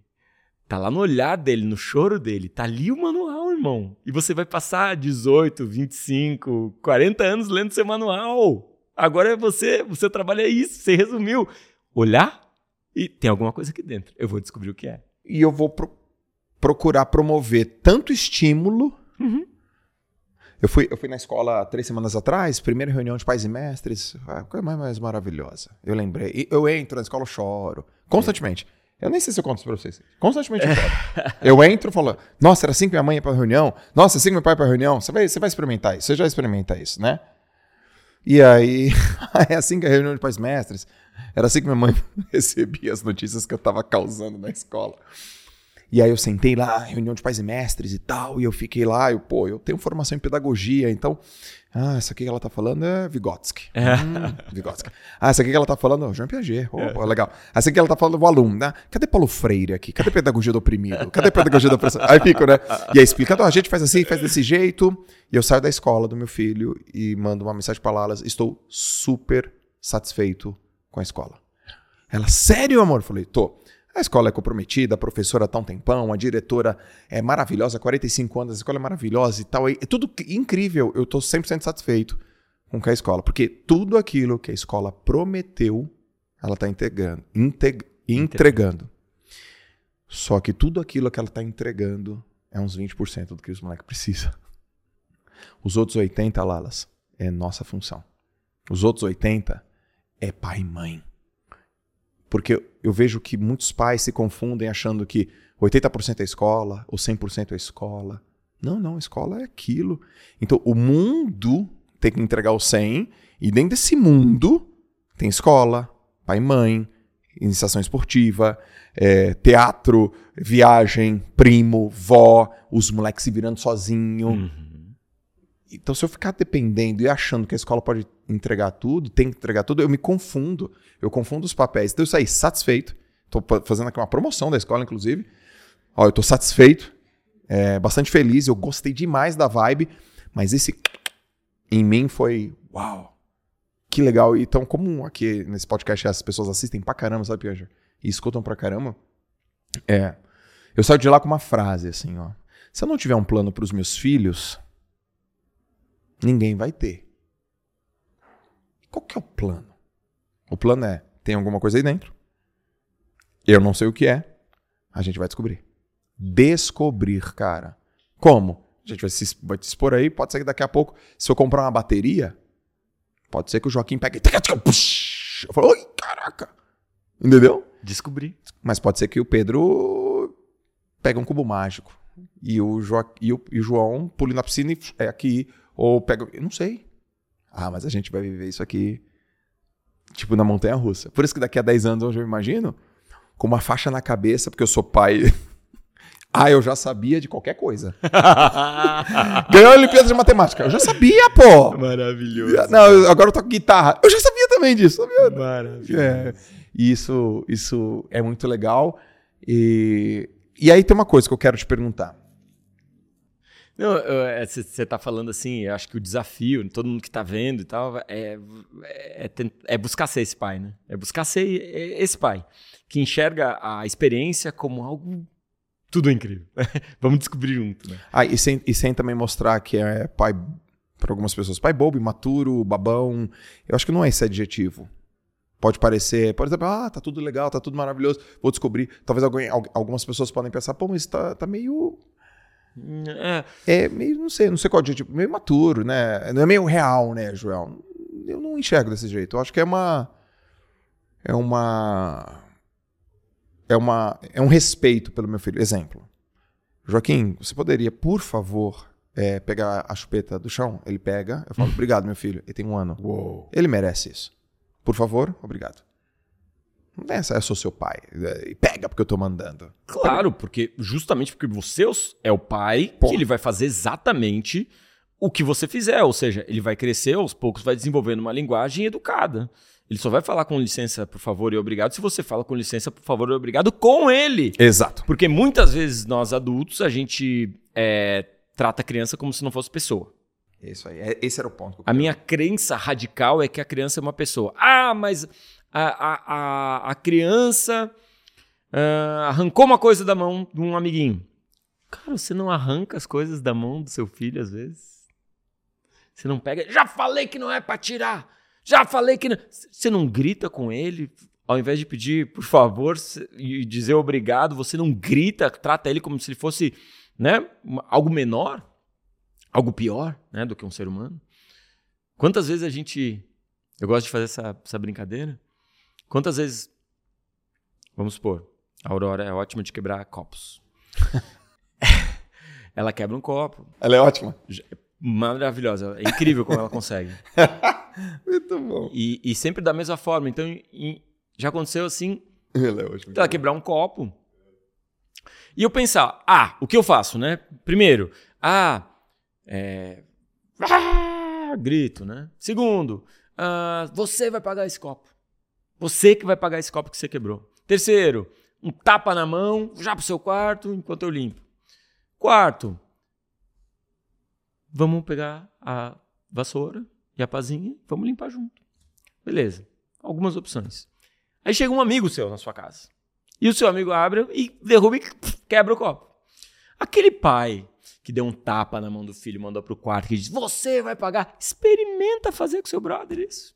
Experimenta virar pro seu brother e dizer assim: Você vai pagar o meu copo que você quebrou aqui em casa. Mano, acabou a sua amizade. O cara vai dizer: Mano, como você é mesquinho. Sim. Como você é agressivo, como você é violento, cara. Então, esses processos são processos que, nessa viagem equivocada da criação de filhos, a gente diz: não, mas você tem que disciplinar o seu filho. Mano, a única forma de disciplinar o seu filho é tornando o seu filho um discípulo. E a melhor notícia é que o seu filho já quer. O seu filho já te olha e diz: Eu vou fazer tudo que o papai fizer. Papai toca guitarra, finge que tá tocando, não finge? Finge. E tá no computador e finge que tá trabalhando também. Tudo que o papai fizer.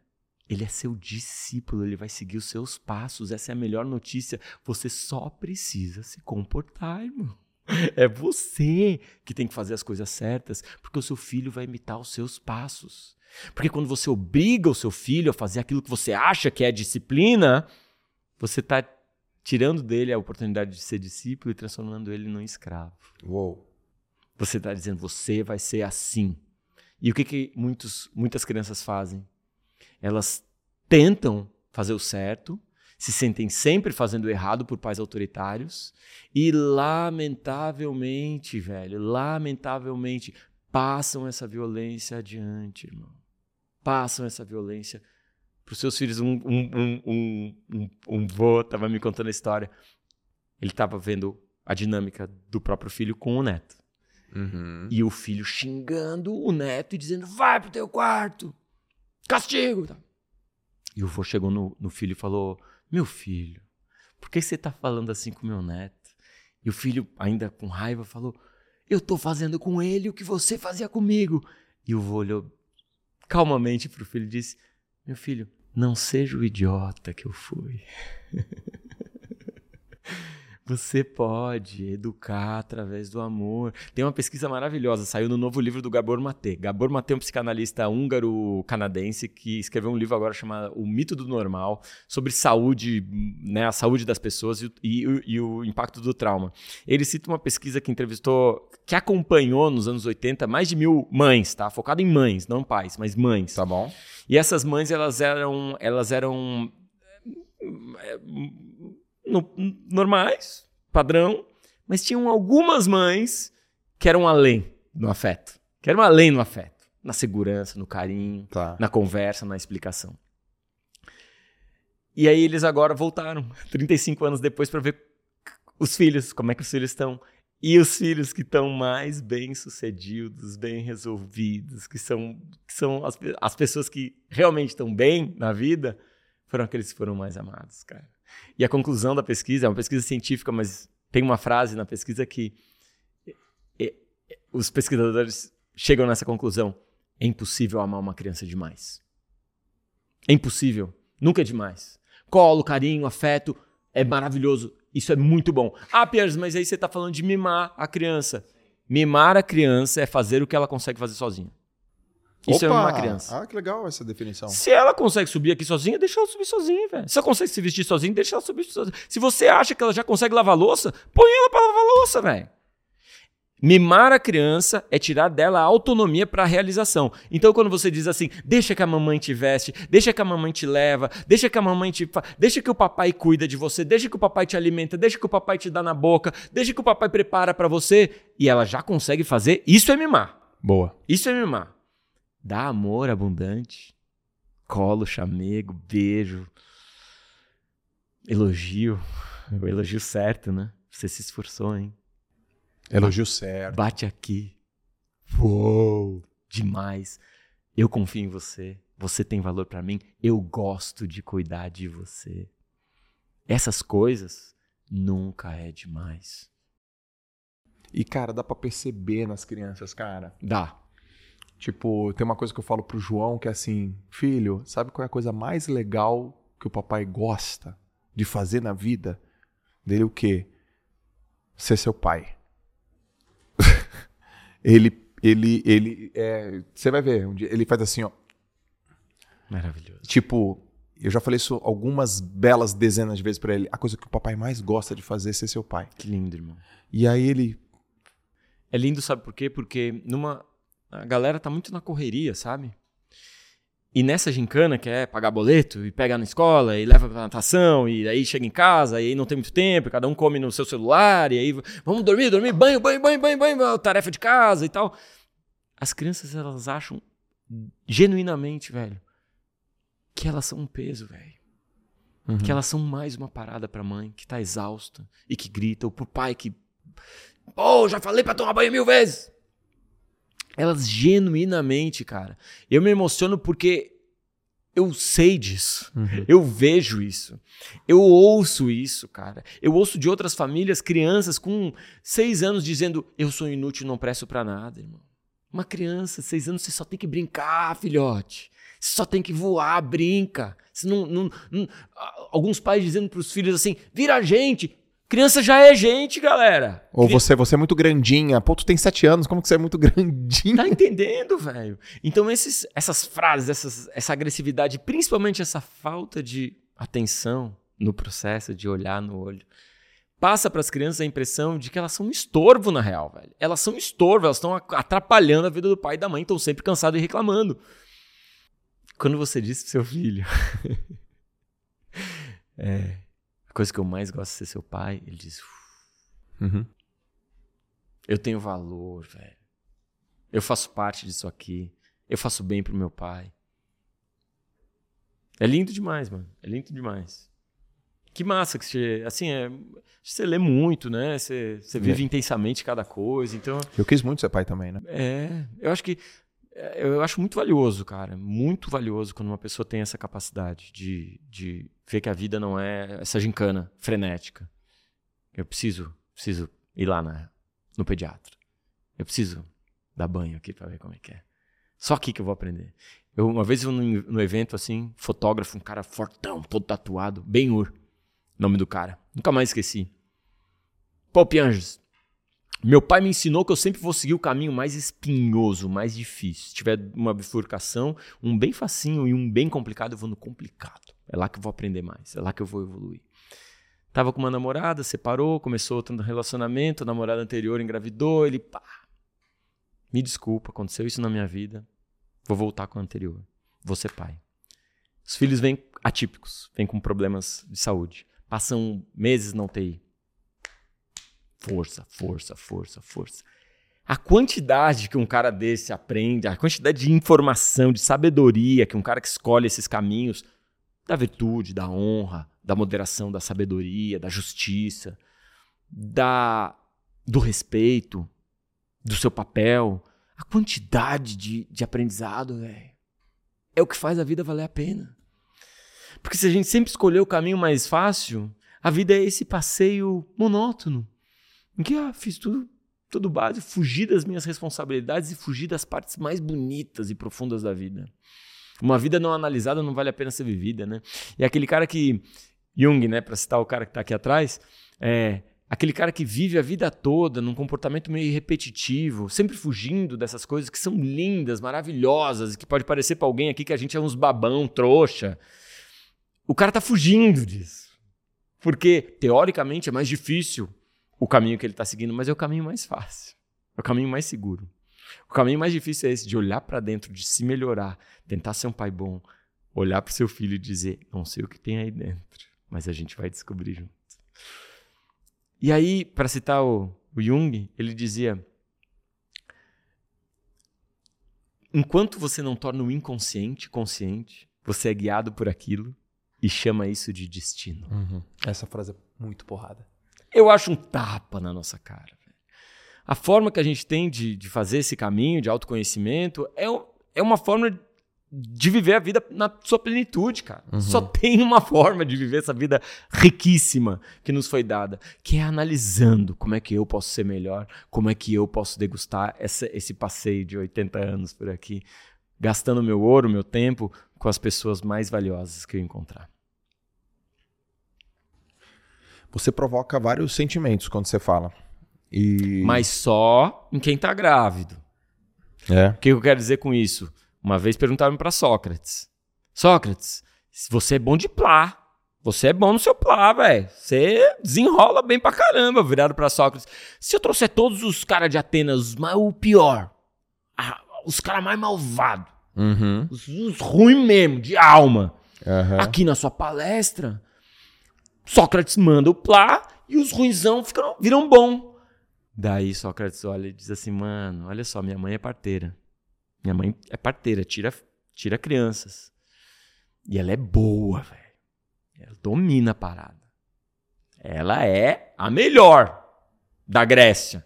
Domina. Só que ela nunca conseguiu tirar uma criança de uma mulher que não tivesse grávida.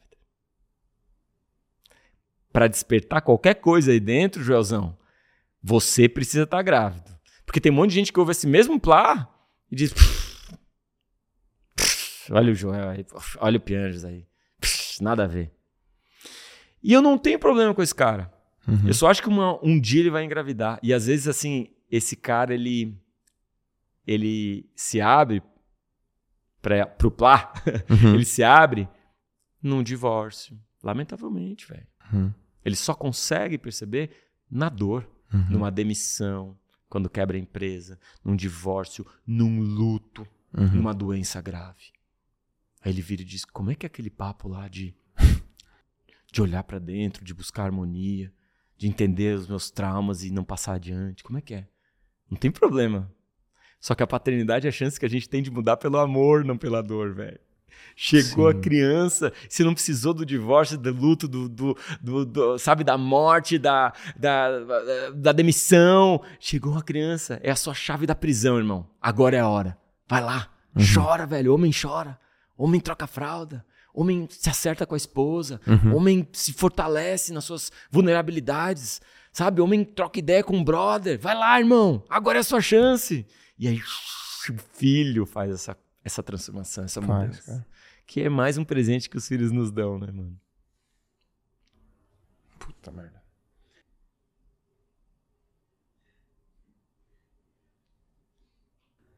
E aí, galera? E aí que é, Melo? O auditório mais animado do Brasil. é uma gritaria! Faz barulho no caldeirão!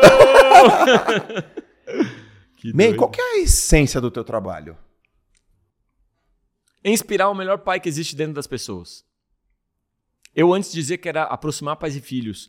Até que depois de uma palestra, um cara que trabalha com crianças em vulnerabilidade social disse: irmão, você quer aproximar pais e filhos? E se esse pai for ruim? Se essa mãe for ruim? Você quer aproximar o pai dessa mãe ruim? A criança dessa mãe ruim? Eu falei, vixe. Deixa eu pensar. Deixa eu pensar, tem que melhorar meu, meu, minha essência. Depois eu pensei e falei, é inspirar o melhor pai que existe dentro das pessoas, porque existe, irmão. Existe. Porque se entrega um bebê no colo de uma criança de 5 anos, de 3 anos, de 4 anos, cuida, beija. A criança chora, a criança se expressa, a criança brinca. Antes de andar, a criança dança. Antes de falar, ela canta. Antes de escrever, ela desenha, irmão. Ela se expressa desde cedo através da arte, velho. Nosso, nosso melhor. Uhum. Tá entendendo? Então, é inspirar o melhor pai. É inspirar o melhor cuidador, inspirar, inspirar a melhor mãe que existe dentro das pessoas, porque existe. Tá lá dentro, às vezes bem adormecido, às vezes bem distante, às vezes abandonou, às vezes não fala com a família há anos. Vai lá que a vida é longa, a vida tá te dando várias chances, velho. Sim, cara. Vai lá que ainda dá. Sim. Olha só, é... eu também escuto muita coisa assim, ó. É... Joel, você fala muito do seu pai. Teu pai foi maravilhoso com você. Foi, foi. Meu pai foi o cara. E por isso que você é esse cara que você é. Mas o meu não foi. Mas o meu não, não foi. Já é uma sacanagem com você. Porque, ó, por isso que você é. Do tipo assim, mano, você sabe qual é o esforço de ser quem eu sou? Assim, qual é o esforço de encarar meus traumas, de transformar, de tentar ser um bom pai, mesmo, né?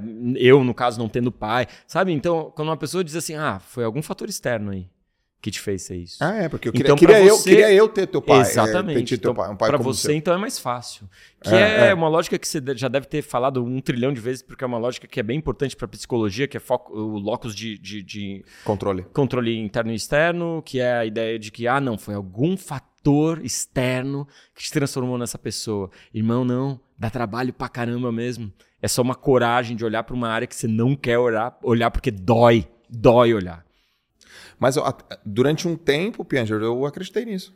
Ah, é verdade. É, facilitou muito, muito, muito, muito, muito. Porra, aí o cara fala, ah, eu não tive um pai assim. Então minha resposta era assim: olha, cara, eu, eu não sei te dizer o que é não ter tido um pai, mas, pô, torne-se o pai que você gostaria de ter tido, mas não é um lugar de fala. Sim. Mas, ô Ju, fala o contrário para mim.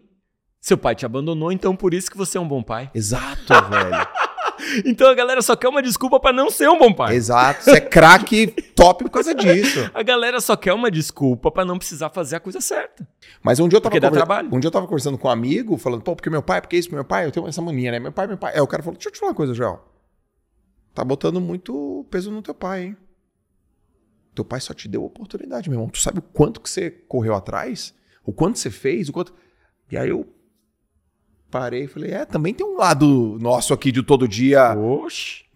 Meia-noite vira abóbora, irmão. Tem que Aí. renovar todo dia, tem que acordar, tem, não escova o dente todo dia, não limpa, ó, toma banho todo dia, todo dia. Tem que fazer higiene mental, saúde mental e, e raciocinar e, e buscar esse teu, esse teu, esse teu melhor o tempo inteiro. Eu tô numa fase muito assim, Pérez. O que que esse muito assim? Que tipo de cara eu quero ser hoje? Que tipo de marido eu quero ser hoje? Que tipo de líder eu quero ser hoje? Que tipo de pessoa eu quero ser hoje? Que tipo de pai eu quero ser hoje? Que tipo de pai eu quero ser hoje? Como é que eu quero deitar a cabeça, né? No travesseiro, né? Porque o travesseiro mais, ma- a- a- o travesseiro mais macio que existe é a consciência, né? Não é o de, gan- pata, de pena, pena de ganso, sei lá, da Patagônia.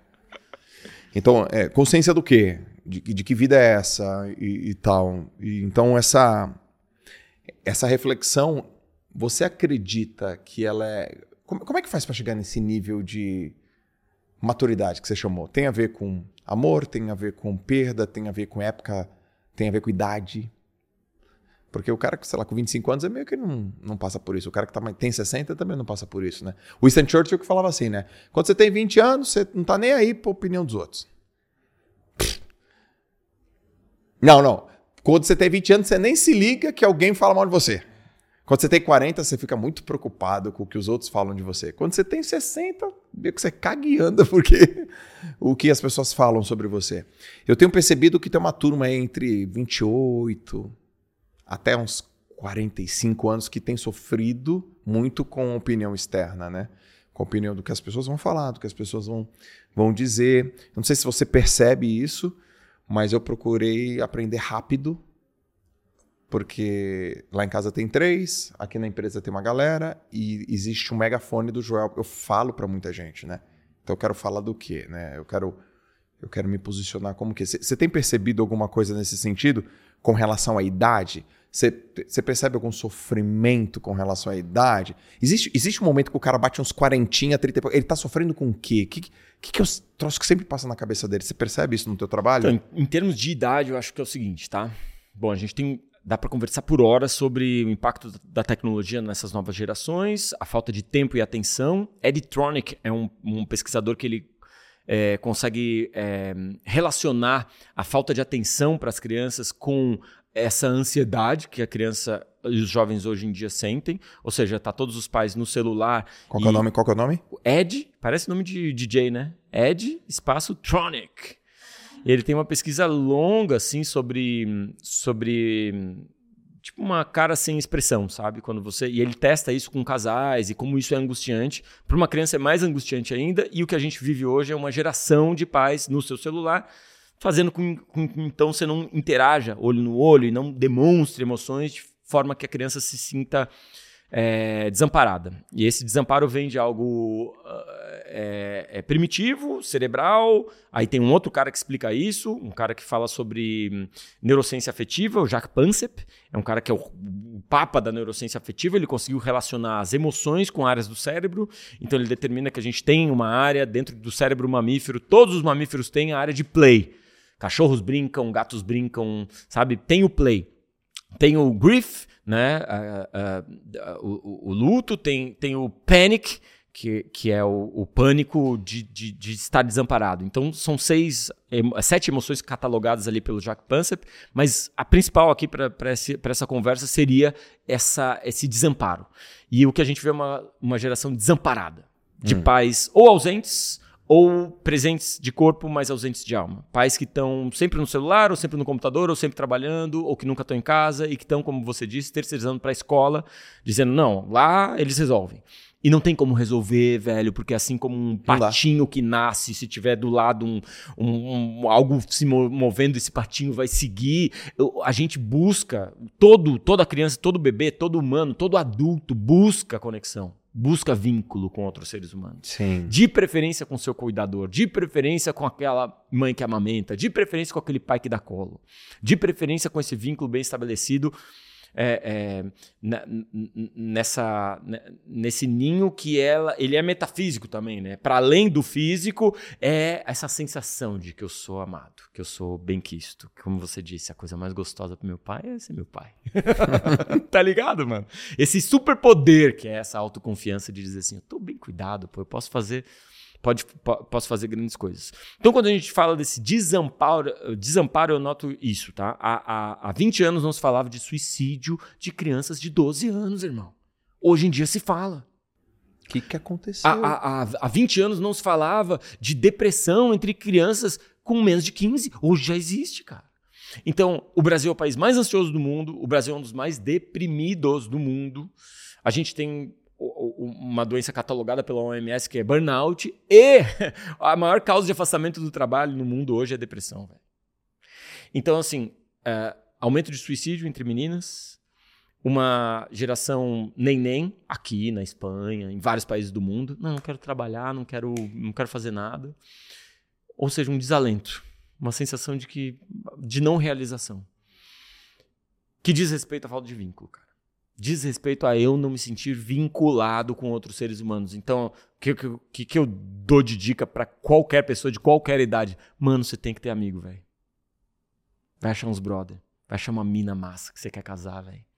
Vai achar parceria. Vai achar um grupo de pessoas que você acredita. Chega perto. Ah, oh, mas eu não sei fazer amizade. Gostou de um cara e diz, mano, adorei você. Vamos ser amigo. Vamos brincar? Qual o seu WhatsApp? Vamos uhum. brincar. tipo, né? Vamos brincar. Eu tô no, no, no, aeroporto um dia andando, cola em mim um cara e diz: Mano, adoro você. Tenho filho também e tal. Vamos ser amigo? Eu, vamos. Trocamos um WhatsApp, sou meu melhor amigo, Fábio Hag. Assim? Meu melhor amigo. Hoje, todo verão a gente passa junto. Vou para o sul, fico na casa dele. É, tô em, em, Portugal lançando meu livro. Sobe no palco um cara e fala: Ó, oh, essa é minha filha Olivia e tal. Cara, amo, tô me mudando para Curitiba. Eu falei: Tá se mudando para Curitiba? Eu moro em Curitiba. Ele, sim. Então, pô, de repente a gente mantém contato. Eu, não vamos manter contato, vamos ser amigos. Meu melhor amigo em Curitiba era o Will, agora se mudou para Portugal de novo. Mas assim, mano, é assim que se faz amizade, velho.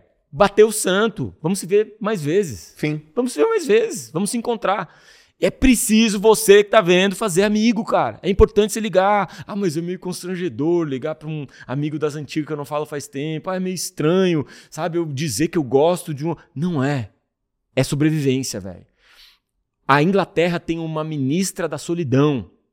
A Noruega tá criando centros para pessoas solitárias. É mesmo, irmão. Ministra da, sol... Ministra da, da solidão, solidão, na Grã-Bretanha. Aí você pega é, estudos mostrando que, que uma pessoa solitária é como se ela fumasse 30 cigarros por dia. Uma pessoa que é solitária é como se ela estivesse fumando 30 cigarros todos os dias. E a gente sabe por pesquisa que quem conversa com estranhos, quem puxa papo com estranho, aumenta sua, seu bem-estar, sua felicidade em 30%. A gente sabe, um pesquisador de Chicago é, pergunta pra pessoa, como você acha? Se você puxar papo no metrô, é. como você acha que vai se sentir? Ah, muito mal, é constrangedor, é terrível. E como você acha que a outra pessoa vai se sentir? Terrível também, vai, ser, vai abaixar nosso bem-estar. Aí eles fazem um experimento, a pessoa senta do lado, oi, tudo bem? Puxa papo e tal. Aí depois o experimento pergunta, como você se sentiu puxando papo? Cara, muito massa. e pergunta pro cara. E aí? Que, muito massa também. Cara, é humano, irmão. É humano. A gente precisa se conectar e a gente tá num momento o mais desconectado, o mais é, é, solitário. A gente não conhece o vizinho, não conhece pessoas, não mantém relacionamento, se separa das pessoas que a gente ama por política, por é, time, sei lá, por briga, por Sim. cidade, por... Sim. Tudo isso é peanuts, cara. Peanuts. Tudo isso é bobagem, velho. Então, Acho que seria, essa seria a primeira dica assim para qualquer pessoa. É Faz cons... amigo. Faz amigo. Questão de sobrevivência, você falou. Legal. Junta a galera, meu. Sabe, vai atrás de umas pessoas massas. Você gosta do Joel? Pô, Joel. Fala aí. Tô aí. Sabe, ontem eu tava falando com deixa um cara... Contar, deixa eu te contar uma coisa. Mano. Super pessoal aqui. Galera também não sabe.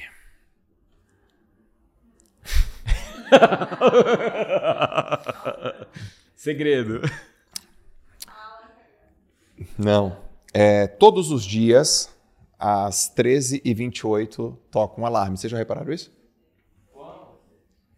E todos os dias toca esse alarme aqui, ó. 13h28. Tá escrito: Você é importante.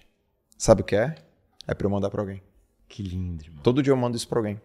Eu mando, ô, velho, isso é importante, cara. Mas toca pra, pra, pra eu lembrar. Claro, pra você lembrar. Cara, eu fico chocado porque é como se você soubesse de toda a pesquisa científica que fala de Dá felicidade e bem-estar. E a última, eu vou confessar qual foi. A última, não A hoje, pessoa, né? né? A pessoa. Não, o, je- eu- eu- é, houve um case. É, foi um. Será que eu posso contar isso, cara? Eu posso contar isso. Eu posso. Eu tava em Dubai, hoje a gente tá gravando, eu tava em Dubai há três dias atrás. Eu tava em Dubai porque eu fui buscar o meu melhor, eu fui buscar estudar, eu peguei um jet lag, eu dormi duas horas, eu fiquei estudando sobre desenvolvimento humano na Mind Valley. E, e aí eu tava andando no meio de Dubai, peguei meu telefone, tocou o despertador, o alarme, e eu mandei um áudio. Eu mandei um áudio para um cara chamado Arthur Bender. Arthur Bender é um professor que eu li o livro dele em 2013, chamado Personal Branding. E ele é um cara autoridade no assunto de personal branding. E eu chamo ele de professor. E três grandes momentos da minha vida, né? Primeiro, quando eu descobri o conceito de personal branding, eu falei, uau, que incrível. Segundo, depois eu conheci ele anos depois. Aí ele veio aqui no meu podcast em 2021. E aí eu, ele falou assim: eu perguntei, professor, há quanto tempo você está fazendo o que você faz? Ele, 40 anos. E quais são os conceitos que nunca mudaram? Ele começou a contar os conceitos. Ele falou, Joel, quem lê 10 livros já consegue é uma pessoa interessada. Quem lê 20 já é especialista. Quem lê 30 livros do mesmo assunto já vira pauta. E ali eu anotei, eu tenho essa mania de anotar, né? Eu anotei, vou reler todos os livros da minha área que eu tenho. Eu selecionei todos os livros da área que eu estudo, que é expertise e alta performance. Eram 72. Eu falei, vou ler tudo de novo. Porque esse cara me fez ir mais profundo. E esse ano, uns dois meses atrás, ele deu uma palestra que foi a melhor palestra que eu já vi na vida dele, na minha vida dele. E aí ele falando sobre personal branding e tal. E aí ele solta uma frase, ele fala assim: "A obra é do tamanho que você quiser". Aí eu falei: "Putz, eu anotei e lá eu tomo uma decisão de escrever o maior tratado que existe sobre alta performance no planeta Terra, o que vai exigir muita profundidade, muito estudo, muita pesquisa, e o que fez eu tomar uma decisão de entrar no doutorado. São muitas decisões, sabe, Pianjas? Aí eu tô lá em Dubai e mando um áudio pra ele. Falou, deixa eu te falar uma coisa. Eu tô aqui porque em algum momento tu me disse isso. Você é meu professor, porque lá atrás você fez isso, você é muito importante pra mim. Foi um áudio de uns três minutos. E ele devolve o áudio chorando.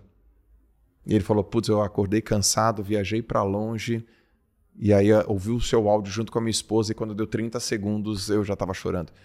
Ou seja, ó que louco. Um alarme que lembra para eu falar para as pessoas que elas são importantes e que de fato faz exatamente isso aqui. E se você me perguntar como é que eu tô me sentindo agora depois de ter falado, 30% mais feliz. Maravilhoso. Tem um curso de Yale, né? Acho que qualquer pessoa pode fazer o curso de, de felicidade e bem-estar, né? É, tem, acho que no site. Tá. É, a professora se chama Laura Sanders. Santos, não sei. É, e é o curso mais requisitado de Yale, se tornou o curso mais é, é, requisitado em Yale. Fala só sobre isso. E no final, o trabalho final é você passar os próximos 30 dias mandando 30 cartas ou e-mails para as pessoas que foram importantes da sua vida. Por justamente tantas pesquisas científicas mostrarem que isso é tremendamente fortalecedor para as relações e para cada uma das pontas dessa relação. Né? Então a pessoa que manda a gratidão fica muito feliz, fica muito bem, se sente muito é, é, motivado. E a pessoa que recebe, meu Deus. É, cara. Aí mandei, né, também. Ixi, já mandei para várias pessoas. Me diz uma coisa, eu quero saber uma opinião tua sobre. Vou dar um, um shift aqui rápido. Qual a tua opinião sobre homeschooling? Acho maravilhoso se pais e mães têm uma rede de apoio e a condição de realmente né, conseguirem é, educar essa criança. Acho perigoso em países em que as grandes violências eh, domésticas aparecem em ambientes escolares. Um país que é, agride crianças num índice como o Brasil agride, e essas agressões são descobertas em ambientes escolares, acho que ainda é um local de segurança para as crianças. Tenho amigos que fazem homeschooling, é, tenho amigos que desafiam a lei, né? Fazendo homeschooling. Entendo esses amigos, senti isso também, uma vontade de, de, de, de, de ser melhor do que a instituição de ensino, Sim. ou seja, conseguir tirar das minhas filhas aquilo que elas realmente é, são, para uhum. florescer no seu melhor potencial. Entendo essa ânsia, tive essa ânsia, tento fazer isso aliado à escola. Uhum. Você não precisa tirar seu filho da escola para que o seu filho seja o seu melhor. Uhum. Mas eu entendo esses pais que têm essa ânsia. Só que é importante a gente pensar sempre no todo, né? É. E se a professora percebe uma violência, se a, se a, se a secretária percebe que a criança não está bem, se sabe os abusos são descobertos no ambiente escolar ainda nas escolas públicas e municipais e estaduais do Brasil, é muito importante que seja lei que as crianças tenham que ir para a escola. Sim. Essa é a minha opinião. Você deve receber bastante essa pergunta, né? É por, por carinho à criança, cara. Eu amo criança, irmão. Uhum. Eu amo criança, velho. Amo as crianças. Toda criança é meu filho. Toda criança é meu filho. Todo adulto é meu irmão. Todo idoso é minha mãe, irmão. Eu tava no aeroporto uma vez, a, é, o cara pediu para tirar foto, aí eu fui meio que pra, atrapalhou a fila na história do aeroporto. Aí quando eu olhei, eu tinha furado a fila de uma senhora. Eu falei, senhora, me desculpa, furei a fila aqui. Ela parou e falou assim: não, não, não, não, não, não, não. São, não são nem seis horas da manhã e eu já cumpri a minha meta. Eu tenho uma meta desde há muitos anos que eu faço uma gentileza por dia. Você está me dando a chance de bater a minha meta antes das seis da manhã. Caraca! A mulher fez uma gentileza e me fez sentir como se fosse um favor que eu fiz para ela, mano. Olha que linda essa generosidade na gentileza. Eu disse, tá bom, senhor. E, cara, o resto da minha vida, todo dia, eu faço uma gentileza. Faço uma gentileza. Ontem paguei um pastel. Uma senhora que tava sem o. Não tinha Pix. tava comendo um salgado. Ela, Pô, mas eu não tenho Pix. Só no dinheiro, o dinheiro não aceita. Eu, eu faço Pix pra senhora, vou cumprir minha gentileza diária. E esses são processos que, cara, conectam, como o seu, seu ritual de, né, de, de, de mandar. Né? É, então, assim, acho que. Por que, que eu tô falando esse negócio da gentileza? Me perdi. Também perdi. Voltando um pouco. Eu tô aqui pensando, como que eu posso fazer? Eu só tô querendo colocar em ação esses negócios da gentileza. Era alguma coisa, a gente tá falando de homeschooling, né? Homeschooling. Se perguntou bastante sobre homeschooling. Isso aí, velho. Toda aí, criança é aos seu filho. poucos eu fui percebendo isso, cara. Que no fundo, no fundo, toda criança é meu filho, cara. Eu tenho que tratar bem toda criança. Quem faz bullying e quem sofre bullying.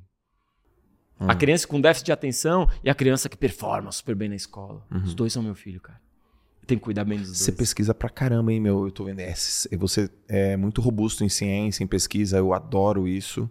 Você Mas tá... eu tô de cara também com o seu conhecimento, né, irmão? assim que é bom, né? Porque quanto mais a gente pesquisa, mais é, a gente tem, a, acho que é ferramenta mesmo. Né? Com certeza. Você está escrevendo outra coisa, você está preparando, tem um próximo livro, tem Papai é Pop. Papai é Pop virou filme, tá? No ano passado, a gente transformou o, li o livro, e no fundo não é bem o livro, é a história da minha vida. Um cara sem pai que é, acabou. Uh, tendo filhos e aos trancos e barrancos se tornando o pai que eu sou hoje, né? Então essa é uma história que eu achava importante ser contada. Compraram os direitos do livro em 2018, a gente ficou um tempão fazendo roteiro, erra daqui, erra dali, juntou uma galera maravilhosa, a Pródigo, juntou a galera da galeria, o Gabriel que comprou os direitos, maravilhoso, coração puro, alma, aquela coisa de meu, o que você fizer eu confio é, Caíto Ortiz, diretor do filme, maravilhoso. Lázaro Ramos no papel principal, Paola Oliveira como se fosse minha esposa. A gente tentou, por muito tempo, tentar achar uma, uma atriz que fosse tão bonita quanto a minha esposa, mas não encontramos. e aí, deixa, deixa você mesmo, Paola, pode ser você. E aí a, a, Elisa Lucinda faz o, o papel da minha mãe. Então, assim, cara, um filme que eu acho que é lindo e tocante, e transformador e, e que fala dessa coisa, mesmo você não ter pai, você você que faz a história, você que para esse incêndio, você que não passa adiante de seus traumas. Então o Lázaro conta essa história de uma forma maravilhosa e assim é um filme que eu estava muito esperando que a minha mãe pudesse ver. Porque a minha mãezinha, que me criou sozinha, descobriu um câncer em 2020, me mudei lá para Floripa para cuidar dela, levava na rádio, levava na quimioterapia, cuidava dela, dava comida para ela. 2021 ela mal, dor, uh, uma série de tratamentos muito debilitantes, ela ficando magrinha, sem cabelo, fraquinha. E aí eu pensei, pô, não vai ver o filme. A gente conseguiu estrear o filme no cinema em 2022, em agosto, Dia dos Pais de 2022. Consegui levar minha mãezinha para ver. E é uma grande homenagem, no final das contas, né? Uhum. A essas mães, a esses pais, esses homens que dizem assim: eu vou fazer diferente, cara. Eu vou ser um bom pai, eu vou ser uma boa mãe. Que acreditam na força de uma família harmoniosa, né?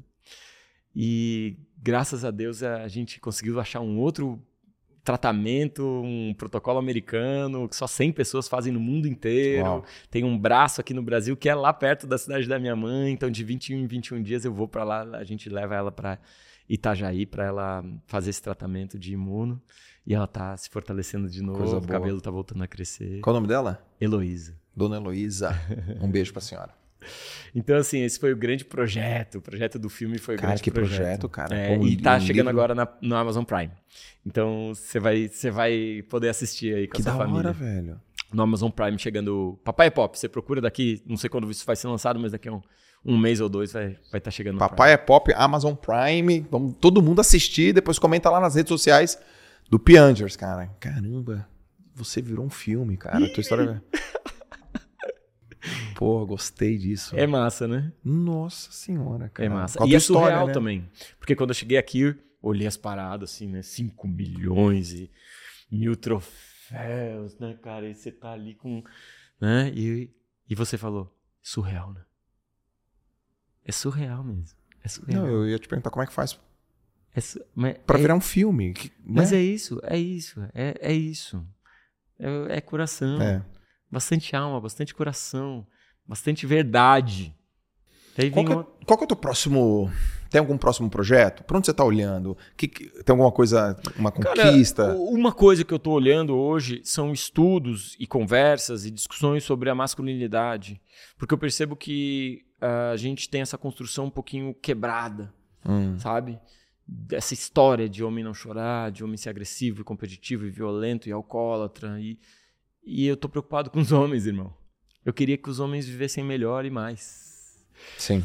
Eu li uma pesquisa dizendo que se a gente melhorasse a qualidade de vida do homem e conseguisse fazer com que ele vivesse o mesmo que mulheres, porque homens morrem mais cedo do que mulheres em todas as regiões do mundo. Certo.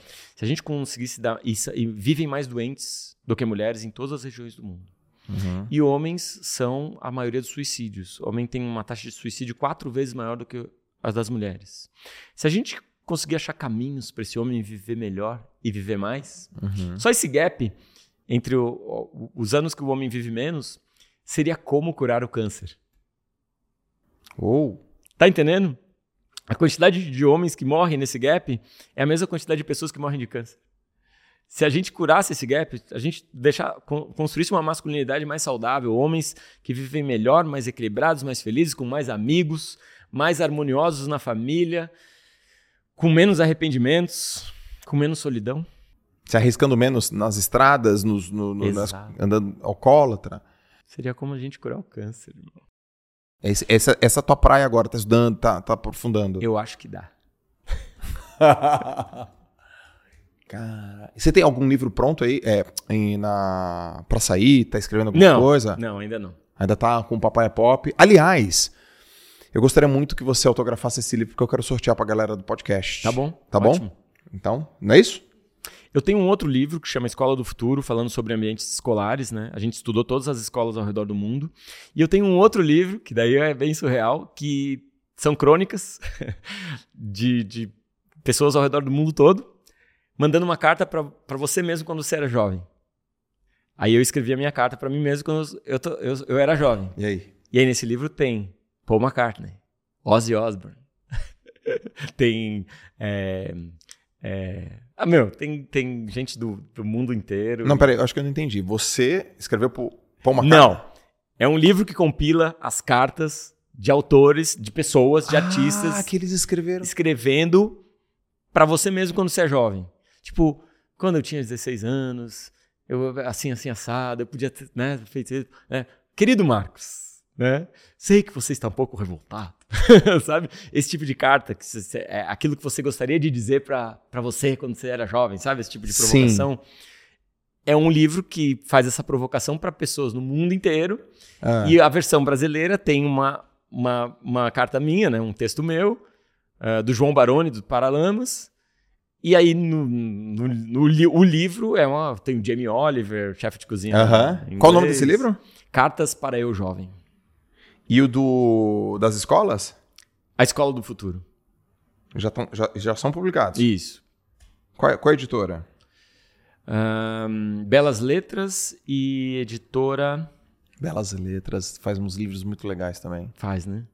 Então é o seguinte, ó, A Escola do Futuro, Cartas para o Eu Jovem e Papai é Pop. Vamos colocar o link na descrição pra galera? Beleza? Pra galera. Galera, o link tá aqui na descrição desse vídeo no YouTube e também no Spotify para vocês comprarem. Só vou contar daí uma historinha sobre isso. Tá bom. Cada livro vendido, um outro é doado. Para bibliotecas municipais, escolas públicas e penitenciárias. É a coisa mais linda a gente impactar gente em população carcerária lendo um livro sobre uma paternidade atenta e amorosa e descobrindo esses homens que existe um outro caminho que não é da agressão, da competitividade, da violência, da maldade, da desonestidade, é um caminho de você estruturar bem uma família. Então o Papai é Pop também chega na, nas penitenciárias, bibliotecas públicas e municipais e o dinheiro do direito autoral, né, o dinheiro que iria então para a gente, a gente doa para instituições de caridade, a gente já conseguiu reverter para GRAAC, para uh, ah, Hospital Pequeno Príncipe, que é o maior hospital Sim. pediátrico do Brasil, lá no sul do Brasil, quando eu morava lá, a gente fez as doações para casa a Fundação Kinder, para é, Casa Menino Jesus de Praga, já falei? Não. É, é, Associação Peito Aberto, que cuida de crianças é, com problema de respiração. A ACD, que cuida de crianças com problema de, de locomoção, né? É, é, então, assim, cuidar de criança, velho. Cuidar de criança. Então, gente, é o seguinte, ó, aqui no finalzinho do podcast, presta bem atenção. Os três links estão aqui, você compra, né? E cada livro comprado. Um outro é doado. Um outro é doado. Eu quero te, então te fazer um quarto convite. Hum. Na verdade, é um quarto convite, uma quarta estratégia. Você topa fazer uma live comigo só pra gente falar disso e claro. na live a gente tacar o pau pra, pra. Doação? Doação. Fazer doação direta. Claro. Vamos, né? Bora. Barulho. Tá bom. Porque esse negócio de penitenciária e tal, criança, a gente tem que fazer isso, cara. É, eu também acho. Eu também tenho que fazer projetos assim. E é muito legal, assim, eu cheguei, por exemplo, numa escola pública, porque daí, quando eu vou para uma cidade, tem a chance de conectar com essas escolas públicas que receberam o livro, e muitas delas fazem um trabalho com o livro. Certo. E aí eles fazem, o professor faz um trabalho, tipo, fazendo, lendo os textos e, e fazendo as crianças perguntarem para o próprio pai. Pai, como é que foi quando eu aprendi a andar de bicicleta? Pai, como é que foi quando eu comi pela primeira vez tal coisa, entendeu? Então, essas dinâmicas também despertam a relação de uma criança conversando com o pai pela primeira vez a respeito de experiências que muitas vezes aquele pai nem sacava que podia fazer. Podia então, ter. depois que eu virei pai, eu fui perguntar para minha mãe: mãe, como que eu era quando eu tinha três anos? Mãe, como que eu dormia muito? Como é, eu mamava? Como é que eu mamava? Eu era mais calminho e tal, porque uhum. você fica com essa curiosidade, né? E, meu irmão, eu sempre faço uma pergunta antes do final. Primeiro, você curtiu o papo, cara? Pergunta meio, né? É, ficaria aqui direto. Eu também, cara. ali naquela bagunça que vocês têm ali do nada vai aparecer o Pianjos. Ô, Pianjos, isso aqui é bagunça. Ah, não, achei que era assim mesmo. Você tá, né? ficou né? aqui, Pianjos. Fiquei. E antes de eu te fazer a última pergunta uhum. que eu uhum. sempre faço, é, como é que a turma te encontra nas redes sociais? Se procurar Papai Pop, me encontra em tudo. E você tá YouTube, Instagram? É. Não sou muito bom nessas paradas, mas. Não é bom o quê, cara? É que eu não, eu não, não tenho muito esse sem de atualizar todo dia, sabe? De, ah, SEO, o que que tá bombando, o que, sim, vamos sim. fazer. Eu publico menos e com uma distância, mais tranquilinho, mas só falo o que eu acho que tem que ser falado. Se você pudesse mandar uma mensagem para todo mundo no planeta Terra, 7 bilhões, quase 8 bilhões de pessoas, que a gente chama de mensagem vai chegar, televisão, outdoor, revista, jornal. Que mensagem seria essa? É, eu, eu, eu escrevo? Você fala e depois escreve, é isso? E escreve. Isso é novo. Estamos descobrindo, estamos descobrindo. Hã? Tá, você que manda. É, pode ser de outra pessoa ou tem que ser minha? É o que você quiser. Porque a gente tá inventando aqui agora a parada. Uhum. A gente tá inventando Não, junto, essa né? pergunta no final sempre tem. O que é novo é escrito. Ah, o lance de escrever. É. né? Eu gosto muito de uma frase. Confúcio é danado. né? Confúcio. O Confúcio é danado. E ele fala uma coisa que eu acho que diz respeito a essa capacidade que a gente tem de, de parar incêndios e traumas, né? De dizer, vou fazer diferente. Ele diz assim: todo homem tem duas vidas. A segunda começa quando ele descobre que só tem uma. Cacilda. Quando você descobre que só, você só tem uma, irmão. É isso. Não tem outra chance. Vai viver. Então, assim. é, Tem tanta coisa bonita pra falar. Pô, Eu escrevo isso? Escreve isso. Tá.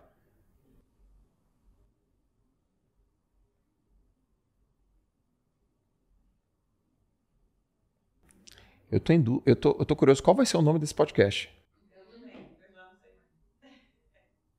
Qual vai ser o nome desse podcast? É, o Marco Aurélio, você gosta dele, né? O Marco Aurélio ele dizia assim: pensa que você morreu, agora respira fundo, você tem uma segunda chance. Vá viver apropriadamente. Né? Então, assim, essa, essa relação com a finitude, com o fim, né? Uau. Acho que é importante pra gente Qual que você acha que tem que ser o nome desse podcast? Título. É... Eu sei que tem alguma coisa aí, a gente vai descobrir junto.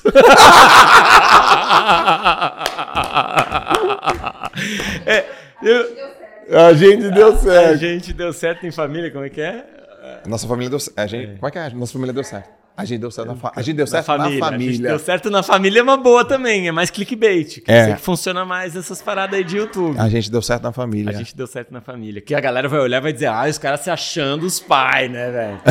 Se que deram certo, né? Pô, assiste podcast aí, Eu velho. acho que tem que abrir assim um podcast. Senhoras e senhores, com vocês, Piangers.